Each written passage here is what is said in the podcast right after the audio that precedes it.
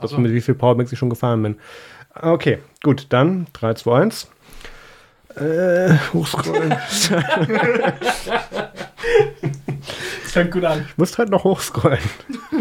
3, 2, 1. Hallo und herzlich willkommen zum Nerds zum Podcast Folge 99. Heute ist der 14. Dezember 2019. Mein Name ist Maus Quabeck und neben mir sitzen Pierre Goldenbogen. Schönen guten Abend. Und André Hahn. Guten Abend. Äh, ihr sitzt wirklich neben mir, was sehr seltsam ist. Ähm, das ist jetzt die erste Folge, die wir tatsächlich im HQ mal aufnehmen zusammen. Ähm, äh, ich weiß gar nicht, ob wir spoilern dürfen, warum ihr hier seid. Ich glaube, das machen wir nicht. Wir machen einfach ganz normal. Nur diesmal sitzt ihr nebendran, deswegen ist die Autosituation ein kleines bisschen eine andere. Äh, André, du warst so gefühlt ein halbes Jahr nicht mehr da. Erzähl mal nicht ganz so viel, aber so ein bisschen, was du seit der letzten Folge gemacht hast. Ja, äh, seit der letzten Folge habe ich in erster Linie mich darum gekümmert, irgendwie mal mein Bachelorstudium abzuschließen. Das hat auch ganz gut geklappt. Mhm. Ja. Und ansonsten habe ich momentan noch äh, ein kleines Bandprojekt am Laufen. Ähm, wir machen in der Nachbargemeinde, in der ich so ein bisschen tätig bin, weil ich da halt Leute kenne, ähm, machen wir nächstes Jahr im März äh, so ein Evangel Evangelisationsevent äh, Jesus House. Das geht eine Woche lang. Dann machen wir jeden Abend äh, einen Gottesdienst mit, äh, mit einem Gastprediger. Und äh, da machen wir die musikalische Begleitung als Band. Das haben wir vor drei Jahren schon mal gemacht. Und ja, da habe ich mich halt dieses Jahr auch wieder freiwillig gemeldet, weil ich da gerne mit den Leuten Musik mache. Das ist ja schön. Okay, Pierre, du warst äh, schwer beschäftigt, wenn ich mir jetzt Doc angucke. Ja, ich habe ähm, Dinge getan und äh, Dinge automatisiert und äh, oh. angefangen habe ich da mit meinem Zuhause und mit meiner Lichtsituation. Ich hatte irgendwie bei mir noch Leuchtmittel verbaut von äh, Energiesparlampenzeit, also noch vor LED. Und ähm, die wurden dann auch schon mit der Zeit auch nicht mehr so wirklich hell, wie sie eigentlich mal hätten werden sollen. Also typischerweise hast du Energiespar ja so, dass wenn du sie anschaltest, dann brauchen die eine Weile, bis sie auf Touren kommen und richtig hell werden. Ja. Meine wurden dann richtig hell, um dann zwei Minuten später anzufangen, immer dunkler zu werden. Aus Gründen, keine Ahnung. Und dann war einfach mal die Zeit für neue Leuchtmittel. Und dann habe ich mir gedacht, gut, wenn du schon mal auf die Suche gehst, nach was könntest du nehmen, dann habe ich mich dazu entschieden, ich mache vielleicht mal so ein bisschen einen auf Smart Home. Mhm. Und dann habe ich die Leuchtmittel äh, verglichen, die es so gibt von Asram und von Philips und wie sie alle heißen. Und die sind halt alle. Äh, teuer, oder? Die sind. Hey, das ist. Also, wer da irgendwie vorhat, sich mal irgendwie eine Nachttischleuchte irgendwie zu, äh, zu verfanziehen, der kann da ruhig mal das Geld ausgeben. Aber wer jetzt irgendwie vorhat, eine Wohnung damit auszustatten, der. Ja, Kleinkredit oder kaufe ich mir das Auto doch? Kann ich mhm. nochmal den Tesla sehen? Ja, genau. Ähm, ja, aber dann habe ich tatsächlich den Hersteller äh, Q-Geek gefunden. Ja. Ähm, ist natürlich ähm, asiatische Ware, ganz klar. Ähm, und dann habe ich einfach gesagt, okay, ich nehme mal so die eine oder andere Lampe und besorge die mir tatsächlich mal. Und die war dann so gut, dass ich daraus tatsächlich dann sieben Lampen gemacht habe. Und die sind jetzt alle verbaut und sind auch alle smart. Und ich habe mir mit HomeKit hier verschiedene Szene, Szenen eingerichtet wo ich die dann einzeln ansteuern kann und so weiter und so fort. Und was ich äh, schön finde, darüber lässt sich natürlich jetzt wieder streiten, wenn man äh, in einer Wohnsituation ist, wo man sowieso schon auf WLAN-Repeater im ganzen Haus irgendwie äh, äh, abhängig ist oder ja, wo es halt einfach die Situation ist, weil halt der Hausanschluss unten im Keller ist und da ist halt nichts mit Kabel nach oben, ja. dann bringt dir halt Zigbee original ganz genau gar nichts, weil Zigbee die ganzen Hubs, die du im Moment gerade noch kriegen kannst, ähm, außer jetzt die Amazon Echo-Geräte, die brauchen halt ähm, einen direkten Anschluss zum LAN. Ähm, ja, ist jetzt halt schön. Dann habe ich halt einen Zigbee-Hub unten im Keller und kann oben doch nichts steuern und müsste dann irgendwelche äh, Zigbee-fähigen Geräte zwischenbauen, damit die ja äh, sich selber, also beziehungsweise die Signale repeaten. Hatte ich jetzt auch nicht so viel Bock zu, deswegen die äh, Kugik haben einfach den Vorteil, die kannst du einfach ins WLAN hängen. Ähm, was eine schöne Sache bei der ganzen Geschichte ist, ich bin ja ne, äh, auch so ein bisschen, muss ja nicht sein, dass die mit jedem reden, außer mit meinem Netz. Ich wollte gerade sagen, ich deine dann Nachbarn gleich, machen dann jetzt auch das Licht bei dir aus? Äh, nein, nein, also ich habe dann gleich mal äh, gewiresharkt und mich dazwischen gehängt und einfach mal geguckt, mit wem die so alles reden wollen. Und tatsächlich bei der Einrichtung sagen die halt einmal zum Mutterschiff, folgende Seriennummer wurde jetzt ähm, sozusagen aktiviert. Da kam auch echt nichts vom Mutterschiff irgendwie zurück und seitdem, also beziehungsweise, und dann haben die halt einfach zwei Tage geschwiegen.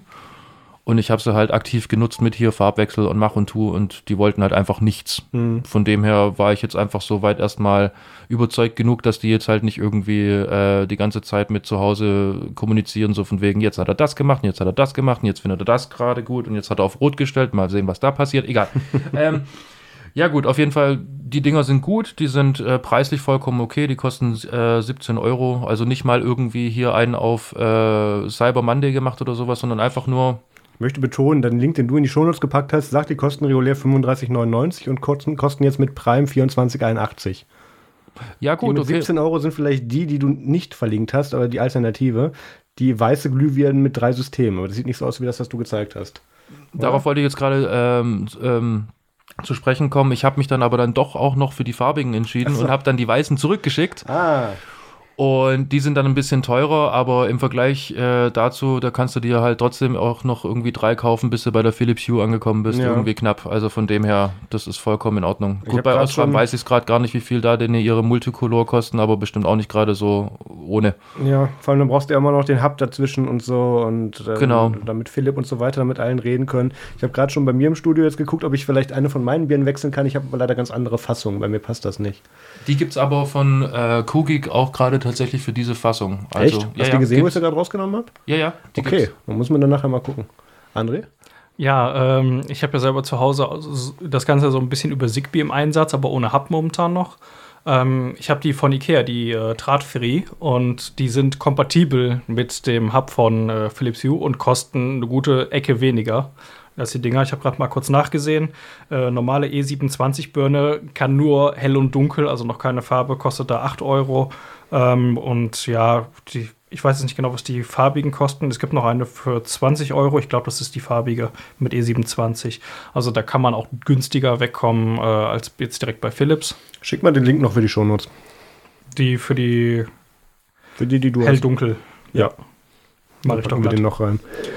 Ja. Die lassen sich äh, sowohl mit dem Philips Hue äh, Hub äh, koppeln als auch mit dem IKEA Hub, aber nur über den IKEA Hub kann man noch Updates einspielen. aber ich glaube, der IKEA Hub ist auch günstiger als der Hub. Moment, ich muss meine Birne updaten. Ja. Mhm, genau. Ja, und natürlich auch die Fernbedienung dafür, die man halt eventuell im Einsatz hat, wie zum Beispiel ich. Aber Moment, die, die sind dann nicht kompatibel mit irgendwie HomeKit oder so? Ähm, die sind über den Hub dann kompatibel. Ach, also ja. musst du ja erst anbinden ans. Äh, Achso, ja, ja, wie war ne? Philips so, ja. ja. Genau, und die Fernbedienung kannst du halt entweder so einrichten, dass sie erst über den Hub gehen oder dass halt direkt äh, ne, ein Bündel an Lampen steuern, die kannst du dann direkt damit koppeln. Okay. Pierre, du hast noch mehr eingekauft. Ja, ich war, ähm, ich wollte noch schön was zu dieser ganzen äh, Kugik-Sache ähm, sagen. Du kannst da halt ähm, mehr oder weniger, du, du brauchst dazu diese Kugik-App, mit der nimmst du die Dinger einmal in Betrieb. Wie gesagt, dann sagt das einmal ähm, zu Hause Bescheid, so, hey, die ist jetzt in Betrieb. Danach kannst du tatsächlich die App löschen. Weil die sind dann in äh, HomeKit integriert und du brauchst diese App dann ganz genau gar nicht mehr. Also auch nicht mehr irgendwie als Zwischenkommunikation, als Zwischenlayer, so von wegen vom HomeKit zur Kugik-App und dann redet die mit dem Zeug. Nö, du kannst sie einfach loslegen. Das ist ja praktisch. Also, falls da jemand dann irgendwie sag, sagen würde, okay, ich habe da eine App drauf, äh, der traue ich jetzt nicht so wirklich, du kannst sogar auf die verzichten, also was ganz Gutes. Ja, ähm, eingekauft habe ich tatsächlich dann noch mehr und zwar habe ich mir ein äh, Tervoca Ersatzarmband für meine Apple Watch zugelegt, äh, gelegt, weil äh, dieses Silikonband, was ich habe, ist jetzt nicht unbedingt gerade tatsächlich kom sehr kompatibel mit dem Schweiß, den ich wohl irgendwie produziere. Und sie beginnt sich jetzt tatsächlich schon so ein bisschen in seine Bestandteile zu verpulvern und wird jetzt auch schon spröde. Aus Gründen, keine Ahnung. Auf jeden Fall war es dann mal Zeit, weil mittlerweile war es dann tatsächlich sehr, sehr störend am Handgelenk. Und da habe ich mir dann einfach mal auf Amazon was geschossen, wo einfach am meisten positive Bewertungen hat. Das habe ich auch jetzt tatsächlich am Arm und es ist sehr, sehr angenehmes Tragegefühl. Also das ist ein Metallarmband ähm, mit Magnet, wie man es eigentlich auch so von Apple kennt. Äh, allerdings ist halt ein Delta von fast 80 Euro zu verzeichnen, was den Preis angeht. Und ähm, einige haben auch Rezensionen drunter geschrieben, wo sie gesagt haben, okay, ich, ich ziehe das Ding jetzt schon seit meiner äh, Apple Watch 3 mit mir mit und bastel das sozusagen an jede Iteration von Apple Watch, die ich mir halt zulege. Und es ist immer noch ein und dasselbe Band. Und ich meine, Gottes Willen, das sind jetzt keine Ahnung, was waren es, 16 Euro oder sowas. Ja. Und wenn das Ding, selbst wenn das Ding irgendwie alle zwei Jahre hops gehen würde, hey, 16 Euro. Ja, du, kennst ja meine Meinung dazu. Ich, ich bin lieber bei den First-Party-Bändern, ähm, äh, also jetzt außer bei den Lederbändern, das müssen wir mal ganz kurz rausgucken. Da habe ich, äh, da hab ich mich mit einem Kollegen letztens köstlich amüsiert, der sich jetzt endlich mal zu Weihnachten eine Apple Watch selber geschenkt hat. Ähm, und du kannst die dir ja in Hermes-Editionen und du kannst die ja daran kaputt bezahlen, wenn du willst. Hm. Ähm, jetzt gucken wir mal ganz kurz, was da dieses Band kostet. Armbänder, ähm, so, die gibt es dann ja hier mit, Ich hätte gerne Nylon, äh, genau, Edelstahl, nee, Leder, die Lederbänder sind das, die schlimm sind. Genau, da fängt das dann bei 149 für die normalen an und ähm, geht dann auch noch bis 519 hoch für die Norbri irgendwas Edition. Also es ist, es ist so bescheuert, was du dich da wirklich mit kaputt bezahlen kannst. Ähm, aber trotzdem für diese äh, Sportsloop-Bänder, was diese einzigsten sind, die ich gerade gerne tragen kann, ähm, also diese, dieses Gewebte, das ist, ähm, die sind eigentlich alle recht günstig, das passt. Aber ähm, auch da habe ich mich natürlich schon bei den ganzen äh, Amazon- und China-Anbietern äh, durchgekauft, hm. ähm, um dann doch wieder irgendwann bei Apple zu bleiben. Also, ja. Du, das ist jetzt im Endeffekt ein 16 Euro teurer Testballon. Wenn der sich dann halt als, äh, okay, kannst du irgendwie nach einem Vierteljahr doch in die, Heck, in die Ecke werfen oder gegen die Wand treten, nicht bewährt, gut, okay, dann gehe ich halt dann und hole mir auch so ein Gewebeband, wie du hast. Genau. Nur irgendwie äh, offensichtlich dieses Silikon, was sie da halt äh, verwenden, ist halt ähm, einfach nicht so wirklich ähm, ja, kompatibel mit mhm. Pierre. Was ich ja bei diesen Sportsloop-Bändern so gut, gerne finde, äh, so gut finde, ist, die sind halt einerseits recht atmungsaktiv, zum anderen, die hinterlassen auch keine Druckstellen oder irgendwelche Hautirritationen bei mir, wie es die Silikonbänder tun. Mhm. Und allein deswegen bin ich bei denen schon ganz zufrieden. Ähm, ja, Du hast mal vor ein paar Folgen was über ESIMs erzählt. Oh ja, über meine Odyssee zu ESIM. Also, ähm, es ist tatsächlich passiert. Ich bin tatsächlich stolzer Besitzer einer ESIM jetzt Nein. und meine äh, Apple Watch ist tatsächlich jetzt fähig, auch ohne mein Handy zu überleben beziehungsweise sich auszutauschen. Und ähm, das hat dann auch tatsächlich nur noch vier Anrufe von mir gedauert. Ähm, und bei dem vierten Anruf, also nach der letzten Podcast-Aufnahme, wo ich dabei war, hat es nur noch vier Anrufe gedauert. Und einmal Wut-Twittern? Ähm, nee, ja, gut, einmal Wut-Twittern war dann auch noch so ein bisschen dabei, aber Reaktion, Fehlanzeige, nada, nichts, gar nichts. Oh. Und Hast du überhaupt getaggt? Ich habe es getaggt, natürlich, mehrfach. Und dann habe ich ähm, nochmal angerufen und habe dann gesagt, so liebe Leute, jetzt gibt es zwei Möglichkeiten. Entweder ihr kriegt das jetzt irgendwie noch auf die Kette oder ähm, ihr braucht es nicht mehr auf die Kette kriegen. Aufgrund dessen, ich gehe dann einfach mal zu jemand anders. Ja, äh, zwei Stunden später kam eine SMS, ihre, ähm, ihre Multicard ist jetzt akt, ähm, aktualisiert ähm, dann wollte ich gerade auf Bestellen klicken, beziehungsweise auf diesem Umwandelding da für meine eSIM, weil du musst ja, wenn du die Multicard aktiviert hast, musst du die ja sozusagen mutwillig zerstören. Ja. Ja, ähm, dann kriegst du ja die, also umwandeln sozusagen und kriegst dann die eSIM zugeschickt ja, Ende vom Lied war, das war dann irgendwie alles schon für mich gemacht und dann in der Post und kam dann auch äh, zwischen drei und fünf Tagen, ergo nach zwei Tagen schon an. Mhm. Und siehe da, ähm, gescannt, reingestopft. Fünf Minuten später kam dann tatsächlich diesbezüglich die äh, Aktivierungs-SMS, also nicht irgendwie zwischen fünf Minuten und 48 Stunden, sondern tatsächlich nach fünf Minuten. und ja, seitdem äh, funktioniert das eigentlich auch relativ gut und ähm, ich habe da noch eine nette E-Mail bekommen, so von wegen, ja, sorry, wir hatten da, wie schon mehrfach dann gesagt, technische Probleme und die haben sich lediglich durch Zufall zeitgleich mit meinem Anruf mehr oder weniger gerade mm. schon im Hintergrund erledigt gehabt. Da habe ich gesagt, ja, ist klar. Das Spiel spiele ich mit 1 und 1 auch immer, deswegen bin ich da ja jetzt weg. ähm, ja, gut. Äh, hast du es jetzt schon ausprobiert, wie es mit dem Empfang aussieht? Ähm, Empfang ist vollkommen vergleichbar, möchte ich behaupten, mit, mit dem Handy. Also ich habe dann halt so die üblichen Spielereien mit Flugmodus, kein Flugmodus, bla bla bla, das eine aus, das andere an, hast nicht gesehen. Ja. Ähm, soweit bin ich echt ähm, zufrieden und kann jetzt eigentlich nicht wirklich feststellen, also klar, wenn es vielleicht gerade so Grenzen gibt zwischen LTE und 4G, also das Handy kann das, kann schon äh, 4G und das äh, LTE und die Uhr ist vielleicht noch so schwach vom Sender und Receiver, dass es halt äh, das LTE noch nicht abkriegt, weil du halt gerade an so einer Grenze bist zwischen den Masten oder sowas. Mhm. Kann's, also kann ich mir gut vorstellen, dass die ähm, Uhr ein bisschen näher an den LTE-Masten ran müsste, als dass, da, dass sie das dann registriert. Aber ansonsten so fürs Normale, ähm, ich telefoniere über die Uhr und fahre damit durch die Weltgeschichte oder sowas, ähm, ohne dass das Handy aber auch nur in Reichweite ist, tadellos funktioniert. Also Nicht schlecht. kannst du, kannst du nichts sagen, das tut einfach. Okay. Ja, und dann ähm, habe ich mich tatsächlich, ich hatte jetzt ein bisschen Zeit, ich hatte jetzt ja mehr oder weniger Urlaub, hatte ich mich dann mal so ein bisschen mit unserem Pinebook auseinandergesetzt. Wir haben ja zwei Stück, leider mhm. nicht das Pro, aber zumindest mal das alte Pinebook, mhm. weil es ja so schlecht auch nicht ist. Und habe dann einfach mal gedacht, okay, was mache ich jetzt mit dem Ding? Weil ähm, ich hatte es ursprünglich eigentlich auf Arbeit dabei, bloß um dann festzustellen, dass ich es eigentlich gar nicht auf Arbeit dabei habe, weil es äh, eigentlich bloß in den Händen anderer Menschen äh, sich befindet, weil die es irgendwie cool finden und damit die ganze Zeit irgendwie rumspielen. Ja. Deswegen landete es dann doch nicht dort. Und ähm, ja, dann war einfach mal der Plan, ich versuche mich da jetzt mal so ein bisschen mit BSD auf dem Ding. Und das hat dann tatsächlich dazu geführt, dass ich ein BSD installiert bekomme. Ich habe jetzt noch den einen oder anderen Bug äh, mit dem Wi-Fi. Ansonsten läuft das Ding eigentlich tatsächlich schon tadellos und es läuft sogar schneller als mit der Distribution, die bereits drauf war, die da war Manjaro. Mhm. Also, schöne Sache. Ja gut, bin ich gespannt, was du uns da noch erzählst. Das Pinebook Pro ist ja angeblich zu uns unterwegs seit, keine Ahnung, äh, Oktober letzten Jahres oder diesen Jahres. Ich wollte gerade sagen, also wir brauchen Monate. mittlerweile einen Jahreskalender dafür. Richtig, also ähm, es, befürchte, wir werden es uns dann selber kaufen. Das ist irgendwie, läuft das bei denen nicht so richtig. Aber da wird auf jeden Fall auch noch was zu kommen. Ähm, ich habe auch so ein paar Updates. Ich habe ja letzte Woche hat sich ja der äh, Peter Mark köstlich über meine beheizte Jacke lustig gemacht und ich kann nur vermelden, dass die sehr angenehm ist. Ähm, du stehst morgens dann bei Minusgraden an der Bushaltestelle und dir ist nicht kalt.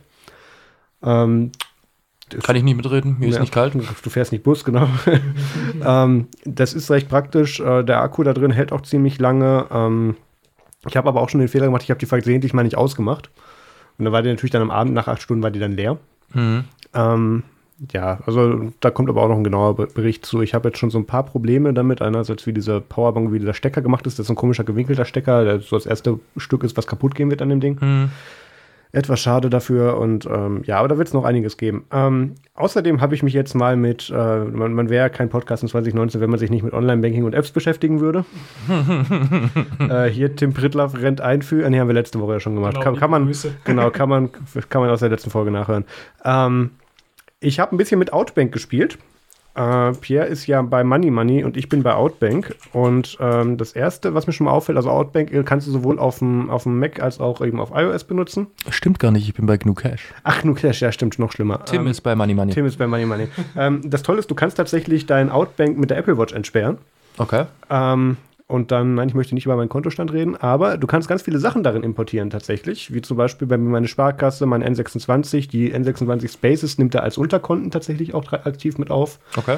Ähm, äh, meine Amazon-Kreditkarte, PayPal kann man mit einbinden, man kann das Amazon-Konto mit einbinden, was laufende Bestellungen auf Rechnungen sind und so. Der geht halt darüber hinaus, der hat jetzt nicht nur über die ganzen HSP2 und so Anbindungen die Konten da drin, sondern auch ein paar Online-Services.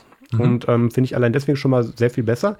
Der hat eine sehr äh, interessante äh, Intelligenz dahinter, wo er dann eben ähm, deine gesamten Kontostände bzw. deine Abbuchungen mal einmal durchscannt und dann sagt, hier, das sieht nach wiederkehrend aus, ist das ein Vertrag, den wir in deinen monatlichen Plan mit einarbeiten sollen.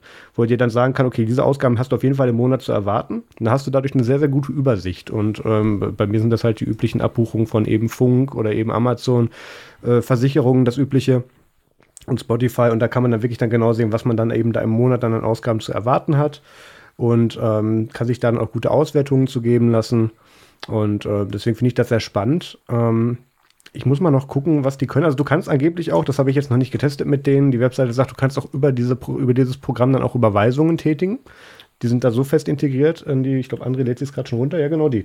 Ähm, da kannst du dadurch tatsächlich ähm, dann auch Geld überweisen. Ähm, du kriegst automatische Updates und dieser ganze Fido 2, ähm, nee, Moment, äh, was war das? Ähm, Ich will immer PDF 2.0 sagen, aber Ja, ist genau. überhaupt nichts damit zu tun. richtig. Ähm, SPDF, SPDIF, was, ach, was weiß ich. Ja, also dieses Ganze, wo du dich dann immer authentifizieren musst, das ist sehr viel ähm, äh, komfortabler gelöst bei den Banken, die ich mit drin habe, weil da gibst du irgendwie im Monat dann einmal so einen Token frei und dann sagt die dir auch genau, in so vielen Tagen musst du dann wieder einen neuen Token geben und so.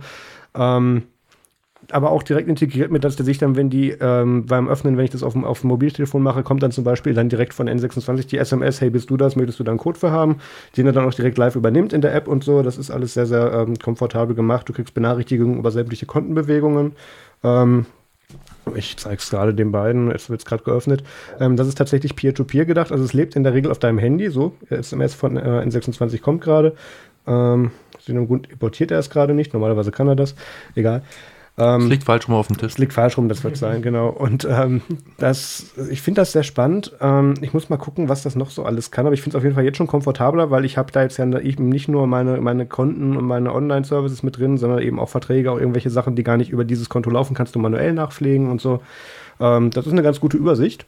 Und äh, du kriegst dann eben auch genau zu sehen, wie viel dich dann im Monat noch an Ausgaben erwartet oder so, oder wie dein Budget ist. Du kannst, du kannst Pläne festlegen, wie viel du ansparen willst oder so, und dann gibt ihr dir da Vorschläge. Ähm, ja, also das probiere ich jetzt mal noch ein bisschen aus. Ich glaube, André hat Fragen. Ähm, nein, keine Fragen. Wo du eben meintest, du glaubst, ich installiere es gerade. Nein, natürlich nicht. Ich wollte in erster Linie wissen, äh, ob es das auch für Android gibt. Ja, gibt es. Achso, ja. Ähm, ich habe noch nachgesehen. Ich habe jetzt nicht direkt einen Hinweis darauf finden können, dass es das irgendwie noch für Windows gäbe. Oder andere Plattformen. Äh, Äh, nee. eine Web-App würde ich jetzt bei dem Thema auch eher nicht erwarten, weil die Daten möchte ich dann doch nicht so öffentlich rausrücken. Ah, Übrigens, das ist tatsächlich größtenteils Peer-to-Peer, was da stattfindet. Du hast eine ID, mit dem das dann von einem Endgerät auf andere ähm, dann synchronisiert werden kann. Zwar über deinen Server, aber du bist, also die sind wirklich nur das Gateway. Ähm, habe ich gemerkt, wo ich mein iPad eingebunden habe, da musste ich dann wirklich auch erst einen Haken bei der App auf dem Telefon setzen, dass es überhaupt sich das rüberziehen darf. Also von daher, da wird jetzt auch nichts wirklich groß bei denen gespeichert und selbst wenn, also ja. Ähm, du hast, hattest mal letztens bei irgendeiner App, wo wir drüber gesprochen haben, gefragt, wie finanzieren die sich eigentlich? Auch das weiß ich bei hier bei Outbank nicht. Ähm, die gehören zu irgendwas Größerem mit, aber ist auf jeden Fall recht komfortabel. Dann habe ich mich so ein bisschen wieder an das E-Scooter Live gewöhnt. Ich nehme jetzt einfach jeden Tag einen Bus später. Und dann sind die Schulkinder raus. Und dann kann man da auch mit dem, mit dem Scooter ganz gut dann im Bus und Bahn. Und das geht dann ganz gut. Äh, es ist immer noch ein Riesenproblem mit der Temperatur gerade, dass der bei ansatzweise Minusgraden dann natürlich dann recht schnell einknickt. Ähm, das ist ein bisschen schade vom Akku her, aber da muss ich mal noch unter, ja, den Temperaturgegebenheiten, für das das Ding auch eigentlich empfohlen ist, muss ich dann noch mal testen. Also das wird noch ein bisschen dauern. Ähm, dann haben wir Feedback bekommen. Der Johannes hat uns eine E-Mail geschrieben. Johannes hat geschrieben: Hallo, liebes Nerdsum-Team. In, in der letzten Nerdsum-Folge habt ihr über das fehlende Zwei-Finger-Zoom, äh, habt ihr euch über das fehlende Zwei-Finger-Zoom beschwert. Mit dieser About.config-Einstellung kann man das aktivieren und hat da dann eben so fünf äh, ja, Befehle mit reingemacht. Äh, verlinkt dann auch über, über GitHub seine User.js-Datei und ähm, es gibt auch noch einige Redirection-Web-Extensions, wo man dann sich wie bei DuckDuckGo ähm, oder für DuckDuckGo dann auch so eine eigene Weiterleitung einrichten kann. Ähm, die Links dazu und die äh, Commands packen wir in die Shownotes. Ähm, der Peter und ich hatten letzte Woche ja gesagt, dass ähm, dass sich eben Safari logischerweise sehr viel heimischer auf einem, auf einem Apple-Gerät anfühlt, als das eben Firefox macht. Und ähm, ich finde es dann auch wieder spannend, dass das hier wohl zwar möglich ist, ähm, aber dass die das nicht per Default einfach machen, dass man dieses Zwei-Finger-Zooming dann automatisch mit drin hat. Und ganz ehrlich, wenn man dann seinen Browser so dann anfassen muss, nur für den Effekt, ähm, keine Ahnung, ob ich das denn deswegen machen würde, finde ich ein bisschen schwer. Ja, wir haben mal wieder eine verschwindende Hoster-Story. Äh, manche möchten sich vielleicht erinnern, äh, Nerdzoom Folge 38, Have I Been Pwned, ähm, wo ich von meiner Funpick-Story erzählt habe. Ähm, der Hoster, der damals einen Tag auf den anderen gesagt hat, hey cool, danke für das Geld, wir sind da mal weg. Und ähm, der dann auch mit, Gott, was war das? BP Place, glaube ich, war da, hing da auch noch mit dran. Ist egal, gibt die Story in der Folge 38 zum Nachhören. Und ähm, jetzt gibt es wohl, dass sich über diese Black Friday und diese Feiertage dann und Cyber Monday so irgendwie 20 Anbieter sind dann irgendwie aus dem Boden geschossen. Ähm, die Namen muss ich jetzt nicht alle vorlesen, weil die gibt es jetzt alle nicht mehr. Und es sieht so aus, als hätte sich jemand ähm, irgendwie bei Datacenter dann einem, ein paar schöne Tarife dann mit, mit Deals geklickt und hat dann irgendwie für ein paar Cent mehr, die dann dann als äh, über so quasi Briefkastenfirmen dann als eigene Sache dann angeboten und hat jetzt dann eben nach den Feiertagen gesagt, okay, jetzt machen wir das wieder zu, danke für das Geld. Und ähm, jetzt sind dann von einem Tag auf den anderen tatsächlich, oder ich glaube, manche Hoster haben zumindest eine, eine, äh, eine Warnung von, ich weiß nicht wie viele Tage, wenige Tage bekommen auf jeden Fall. Also die Kunden von denen. Und ähm, ja, da hat dann einfach einer sich dann günstig über das Datacenter, über Angebote dann eben so einen Service dann geklickt, hat den weiterverkauft und ähm, jetzt dann, nachdem da auf, dem- auf dem Datacenter dann auch nicht mehr das Angebot ist, hat er dann jetzt seine Angebote aufgelöst. Und das hat er halt wirklich im großen Stil auf mindestens 20 Hoster verteilt, was schon ein bisschen krass ist. Ähm, und äh, ich glaube, was war das? Genau, also es gibt auch keine Geld-Zurück-Garantie. Die haben bei manchen Seiten nicht mal mehr eine Landingpage. Also da ist mal wieder ein schönes Beispiel, wie man darauf reinfallen kann. Und die haben halt wirklich nicht nur irgendwie Webhosting, sondern auch irgendwie V-Server angeboten. Ja, und wenn man dann halt mal auf archiv.org geht und mal so ein bisschen in die Vergangenheit guckt, also die Seiten, die die da gemacht haben, die natürlich jetzt nicht mehr online sind, die waren gar nicht mal so verkehrt gemacht. Also es ist nicht so, dass du irgendwie äh, draufgegangen bist und hast gesagt, oh, okay, obviously. Also als jemand, der in der Tech-Bubble unterwegs ist, äh, also wäre es dir, glaube ich, auch nicht bei jedem aufgefallen. Und bei einem, sag ich mal, Otto Normal, äh, sag ich mal, Schreiner Max Mustermann um die Ecke, der einfach nur mal eben schon irgendwie seine Homepage zusammen, Baukasten klicken möchte und dann halt auf den Hoster schmeißen, der hätte das niemals gemerkt. Also die sind gar nicht mal so verkehrt gewesen, die Dinger. Was in meinem Fall damals mit Funpick, die waren dann ja auch irgendwie auf den einen Tag auf den anderen weg, ohne Warnung, by the way. Die sind dann damit einfach verschwunden. Und ich hatte dann ja nur noch diesen einen Typen, den ich wegen Support mal auf, auf Facebook geaddet hatte. Da hat der mir dann irgendwie dann noch über Umwege dann endlich meine Domains wiedergegeben, nachdem ich nicht aufgehört habe, den zu nerven. Und ähm, was viel schlimmer für mich damals war, waren jetzt weniger, dass da meine damals noch Musik-Homepage dann weg war oder so. Mir ging es einfach darum, meine E-Mail-Adresse war halt auch weg. Und da hing halt an der Domain mit dran. Ich will gar nicht wissen, wie viele darüber Domains geklickt haben. Ja, das werden wir in den nächsten Wochen dann rauskriegen, wahrscheinlich, wenn sich dann die auf Reddit melden. Also das ist, ähm, ja, da kann man dann noch recht wenig tun, weil wie du gesagt hast, das meiste sah dann schon recht nach professionellen Webseiten aus. Da kann man sich dann auch nicht wirklich gegen wehren, dann, weil die, die Verantwortlichen sind dann halt weg. Ja, genau, vor allem die Folgekosten, die ja dann noch dranhängen. Es hat ja. jetzt dann nichts mehr damit zu tun, dass du jetzt halt fünf Leuten irgendwie deine E-Mail schon mal gegeben hast, weil du jetzt einen neuen Hoster hast, weil das war ja echt ein relativ kurzer Zeitraum. Ich meine, äh, Freitag wurden die Dinger äh, wie Pilze sozusagen aus dem Boden geschossen ja, und Mittwoch haben sie dann im Endeffekt schon wieder einen Saft abgedreht. Aber ich möchte nicht wissen, wie viele Leute da jetzt bei Vistaprint oder sonst irgendwo waren und haben da erstmal hier so, okay, ich habe jetzt angefangen, also 500 Visitenkarten brauche ich dann mal, noch Briefpapier, dann hätte das noch, ein Firmenstempel, mhm. bla, hast du nicht gesehen? Fünf T-Shirts. und äh, für alle meine Mitarbeiter und das sind jetzt halt alles äh, Kosten, die generiert wurden mit Stuff, den du halt eigentlich in die Tonne klopfen kannst. Also erstmal. Vielleicht, gut, musst du halt gucken, weil wenn du da jetzt halt tatsächlich Domains dahinter gelinkt hast, ja, und die auch bei diesem Provider dann tatsächlich eigentlich waren, ja, dann äh, spätestens nachdem der Provider die Pforten geschlossen hat, haben diese ganzen äh, Dienstleister da zugeschlagen, die dann halt erstmal die Domains übernehmen, parken, reservieren und sagen, okay, gib uns Geld, dass du sie wieder haben kannst. Ja. Ich habe gerade noch mal geguckt. Ähm, ich habe mich dann ja damals auch mit der Denik tatsächlich drum gestritten, weil ich habe das Ding für zwei Jahre bezahlt. Die haben mir natürlich logischerweise erzählt, ähm, ja, schön, aber nicht an uns.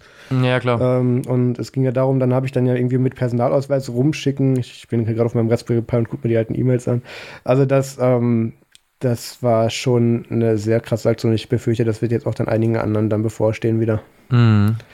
Na gut, was gibt's noch?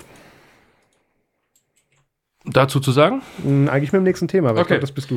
Gut, ähm, wo wir gerade irgendwie bei ziemlich äh, standhaften Taten im Internet sind und du davor ja schon gesagt hast, hier Safari macht da jetzt hier ganz viel gegen äh, Content und so weiter und so fort. ähm, Chrome, das, ja. ähm, Chrome, der ja zwar werbetreibend ist und damit natürlich auch sein Geld verdient, macht aber jetzt an anderer Seite ähm, ein bisschen die, die Welt sicherer. Und zwar haben die jetzt in ihrem Browser ähm, eine ehemalige Extension mehr oder weniger fex, äh, fest integriert. Und zwar benutzt die mehrere Dienstleister, ähm, nicht nur Have I Been Pound, ähm, um einfach bloß zu schauen, dass äh, deine Eingaben, die du jetzt im Moment gerade machst, eventuell vielleicht schon in irgendwelchen Datenbanken auftauchen. Ähm, das machen sie natürlich sicher. Und zwar hashen die einfach deine Eingabe, schicken dann wiederum diesen gehashten Wert in diese Datenbanken, in denen ja natürlich auch nur Hashes drin sind und gucken einfach nur, kommt dieser Hash bereits vor. Ähm, und ähm, ja, dadurch ähm, erhoffen sie sich halt auch vor allem, ähm, sag ich mal, dass ihre User ein bisschen auf der sicheren Seite sind und äh, vor allem halt nicht in die Falle tappen, eventuell Benutzerdaten und Pass, also Username und Passwort bereits äh, wieder zu verwenden, obwohl es schon mal bei irgendjemandem als geknackt gilt ähm, und somit dann halt auch äh, weniger Gefahr für den jeweiligen User ist.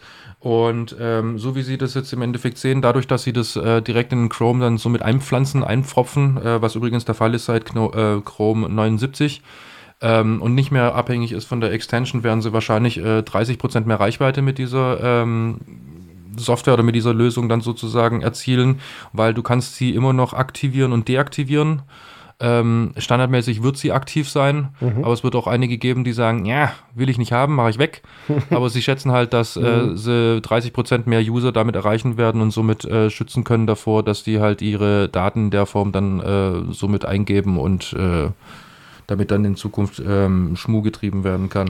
Weißt du, gegen welche Datenbanken die das prüfen? Ich habe ich hab recherchiert tatsächlich, aber ich konnte da diesbezüglich nichts finden. Ich weiß bloß, dass Have I Been Pwned äh, auf jeden Fall dabei ist. Aufgrund dessen, wer linkt denn da bitte nicht gegen? Genau. Ja, aber ich vermute mal, die werden da noch ähm, im Hintergrund vielleicht sogar noch das eine oder andere äh, Konvolut haben, das sie eventuell zugekauft haben. Oder so, wo sie dann halt einfach sagen, okay, dagegen lassen wir es auch noch laufen. Ähm, wird schon, äh, also auf jeden Fall ist es nicht nur ein Dienstleister oder eine Datenbank, gegen die, die gegen die, die rennen, sondern halt mehrere. Äh, des Weiteren haben sie in der 49er, äh, 79er Version noch ähm, ein bisschen was äh, mehr mit dem, äh, gegen Phishing-Schutz und so weiter und so fort gemacht und da noch ein bisschen was implementiert, damit da noch ein bisschen mehr Sicherheit ist. Und ähm, gerade was den Phishing-Schutz angeht, das basiert ja auch auf Rollen sozusagen, also beziehungsweise auf Rules, ja. die zentral in Datenbanken vorhanden und verwaltet werden. Und da haben sie dann halt auch die äh, Frequenz, nachdem äh, neue Rules sozusagen abgerufen werden, massiv erhöht. Und zwar früher war es beim Chrome so, dass er die halt geholt hat, wenn er halt gestartet wurde und jetzt holt er die halt automatisch im Hintergrund alle 30 Minuten ab, guckt halt, gibt was Neues, wenn ja, gib's mir her. aufgrund dessen, äh, wir leben halt mittlerweile in der Zeit, dass es tatsächlich halt Menschen gibt, die halt einfach montags ihren Rechner hochfahren und dann freitags zum Feierabend erstmal wieder runter, weil sie dazwischen halt ihren Chrome gerne offen haben mit 8349 Tabs. Ja. Da sie nämlich ähm, irgendwie 5 Terabyte Speicher haben. ähm, ja, und äh, da bringt es dir halt nichts, wenn du halt äh, am Montag halt einmal Rules bekommst und dann halt am Dienstag was Neues passiert und du dann in die Falle tappst. Deswegen machen die das jetzt halt in Zukunft automatisch. Ja, und ansonsten gibt es halt die üblichen, ähm, sag ich mal, ähm, Performance-Verbesserungen, die halt in Chrome so reinwandern und ähm, ja, an den Profilen haben sie noch ein bisschen was geändert und äh, beziehungsweise erweitert, dass du halt dieses Multiprofile, äh, was der Chrome anbietet, ein bisschen besser machen kannst. Also für alle die, die sich darunter jetzt nichts vorstellen können, ähm, es kann schon Sinn machen, an einem Browser mehrere Profile zu haben, weil da kann man zum Beispiel seine Bookmarks, seine gespeicherten Passwörter und so weiter und so fort einfach äh, sauber trennen. Gerade wenn man irgendwie äh, Freelancer ist und ja. hat halt ein System, mit dem man halt arbeitet. Gehen wir jetzt mal wirklich von verschiedenen Kunden sogar aus. Ja, also Kunde A, Kunde B, Kunde C. Ähm, dann möchte ich das halt auch wirklich als Freelancer wirklich in verschiedenen Profilen getrennt haben und nicht irgendwie ein riesengroßes ähm, mehr oder weniger eine riesengroße Datenbank haben, die irgendwie meine Datenbanken, äh, meine Passwörter beinhaltet und äh, beinhaltet und es hat noch den Vorteil, jetzt gehen wir einfach mal hin und sagen, okay, wir haben alle drei Kunden, alle drei Kunden arbeiten jeweils mit äh, Gmail oder Nextcloud oder suchst dir aus. Äh, dann müsste ich ja die ganze Zeit irgendwelche Passwörter austauschen, machen, tun, überschreiben, bla bla bla. Und so kann ich sagen, okay, ich bin jetzt im Profil von Kunde A, da ist mein äh, Nextcloud-Passwort für diesen Kunden hinterlegt, also mein Zugang. Ähm, wenn ich jetzt zu Kunde B switche, dann ist halt das, äh, das hinterlegt. Dazu kann ich aber nur generell sagen, speichert keine Passwörter in eurem Browser, aufgrund dessen ist es trotzdem nur in eurem Browser. Ach ja. Ja, Komfortfunktionen sind so schön toll, deswegen heißen sie ja Komfortfunktionen, aber ja. Ich wollte jetzt gerade sagen, ich, ich rede mich ja damit raus, dass ich das ja alles in, in meiner iCloud-Keychain habe und das macht ja im Prinzip keinen Unterschied, die integriert sich ja auch überall hin. Ja, richtig. Ja, aber anders würde ich es auch nicht machen. Ähm, wenn du dann siehst, wie sie dann regelmäßig irgendwelche Passwortmanager dann aufmachen und das genau. dann noch inklusive dann den, den, den Hashes dann irgendwo rumliegt, wo du dann Hashes gegen Passwörter linken kannst, da gibt es dann Datenbanken, die gegeneinander schon laufen. Genau. Also da bin ich dann doch lieber da und dann haben sie halt einmal alles, aber was man, äh, was glaube ich auch mittlerweile, ich glaube, äh, die iCloud Keychain soll das demnächst bekommen, das war auf der WWDC ein Talk, ähm, dass man tatsächlich dann auch über API-Zugriff dann, wenn es bei manchen Sachen, wenn es unterstützt wird, dann per Klick tatsächlich das Passwort ändern kannst und es ist sofort mit deiner Keychain gesynkt. Das heißt, du löst das da zum Beispiel aus. Das können manche Passwortmanager auch. Ja, richtig. Das ist ganz gut. Ja. Ähm, ja, Kommt du hast noch was gefunden? Hast du jetzt gerade geguckt, wie oft du geponed Ja, ich, ich habe gerade geguckt. Ich mache ja immer so meine üblichen Never Been Pwned-Tests. Ähm, meine primäre äh, E-Mail-Adresse, die ich hier nicht mehr sage, damit wir nicht wieder Leute Sachen schicken, ähm, ist nicht betroffen. Ähm, meine allererste E-Mail-Adresse aus dem Hause web.de ähm, hat genau zwölf äh, Einträge mittlerweile, wo die überall schon gelandet ist. Ähm, da läuft mittlerweile nichts mehr. Ich habe mich da schon seit Jahren nicht mehr eingeloggt. Die läuft, glaube ich, mittlerweile über was da so alles an Spam mittlerweile drin läuft, äh, drin äh, gelandet ist. Und ich habe tatsächlich gerade noch mal eine domainweite Suche von Hefferbean für nerdsum.de gemacht, um zu gucken, wo ihr überall eure Sachen einträgt, die dann verloren gegangen sind. Ähm, es war aber tatsächlich nur was für Canva. Ich muss gerade noch mal überlegen, was Canva für ein Dienst war. Ich glaube, das war irgendwas zur Visualisierung, was ich für einen Testbericht mal gemacht habe. Ähm, ja, Graphic Design Company. Ja, ja, genau. Das war das. Die haben wohl mal meine Daten verloren. Naja. Ähm, wer auch demnächst Daten verlieren möchte und das als Team machen will, André. Äh, ja, noch kurz zum vorherigen Thema. Äh, na, meine Warum will heute ehemalige... keiner meine Überleitung? Ich finde das nicht gut. du bist zu flott. Ganz einfach. Ähm, also ich habe auch gerade noch mal nachgesehen auf Pfefferbean Pound und äh, meine alte Adresse, die ich mittlerweile nicht mehr im aktiven Einsatz habe, die hat es auch äh, in, in zehn Breaches irgendwann mal erwischt. Aber da wurden längst alle Passwörter rotiert und die E-Mail-Adresse auch inzwischen ausgetauscht. Also ja. Aber von Zeit zu Zeit definitiv mal sinnvoll danach zu gucken und seine Passwörter regelmäßig zu rotieren. Ja. Und ansonsten benutzt Passwortmanager, das äh, erspart euch schon ziemlich viel Ärger bezüglich der Komplexität eurer Passwörter. Und ihr könnt euch, euch bezüglich des Speichern im Browser könnt ihr euch ja überlegen, bei welchen Diensten ihr das Risiko eingehen wollt. Bei E-Mail zum Beispiel würde ich grundsätzlich davon abraten, denn E-Mail braucht ihr dummerweise, um alles andere zurückzusetzen, wenn da mal das Passwort geklaut wurde.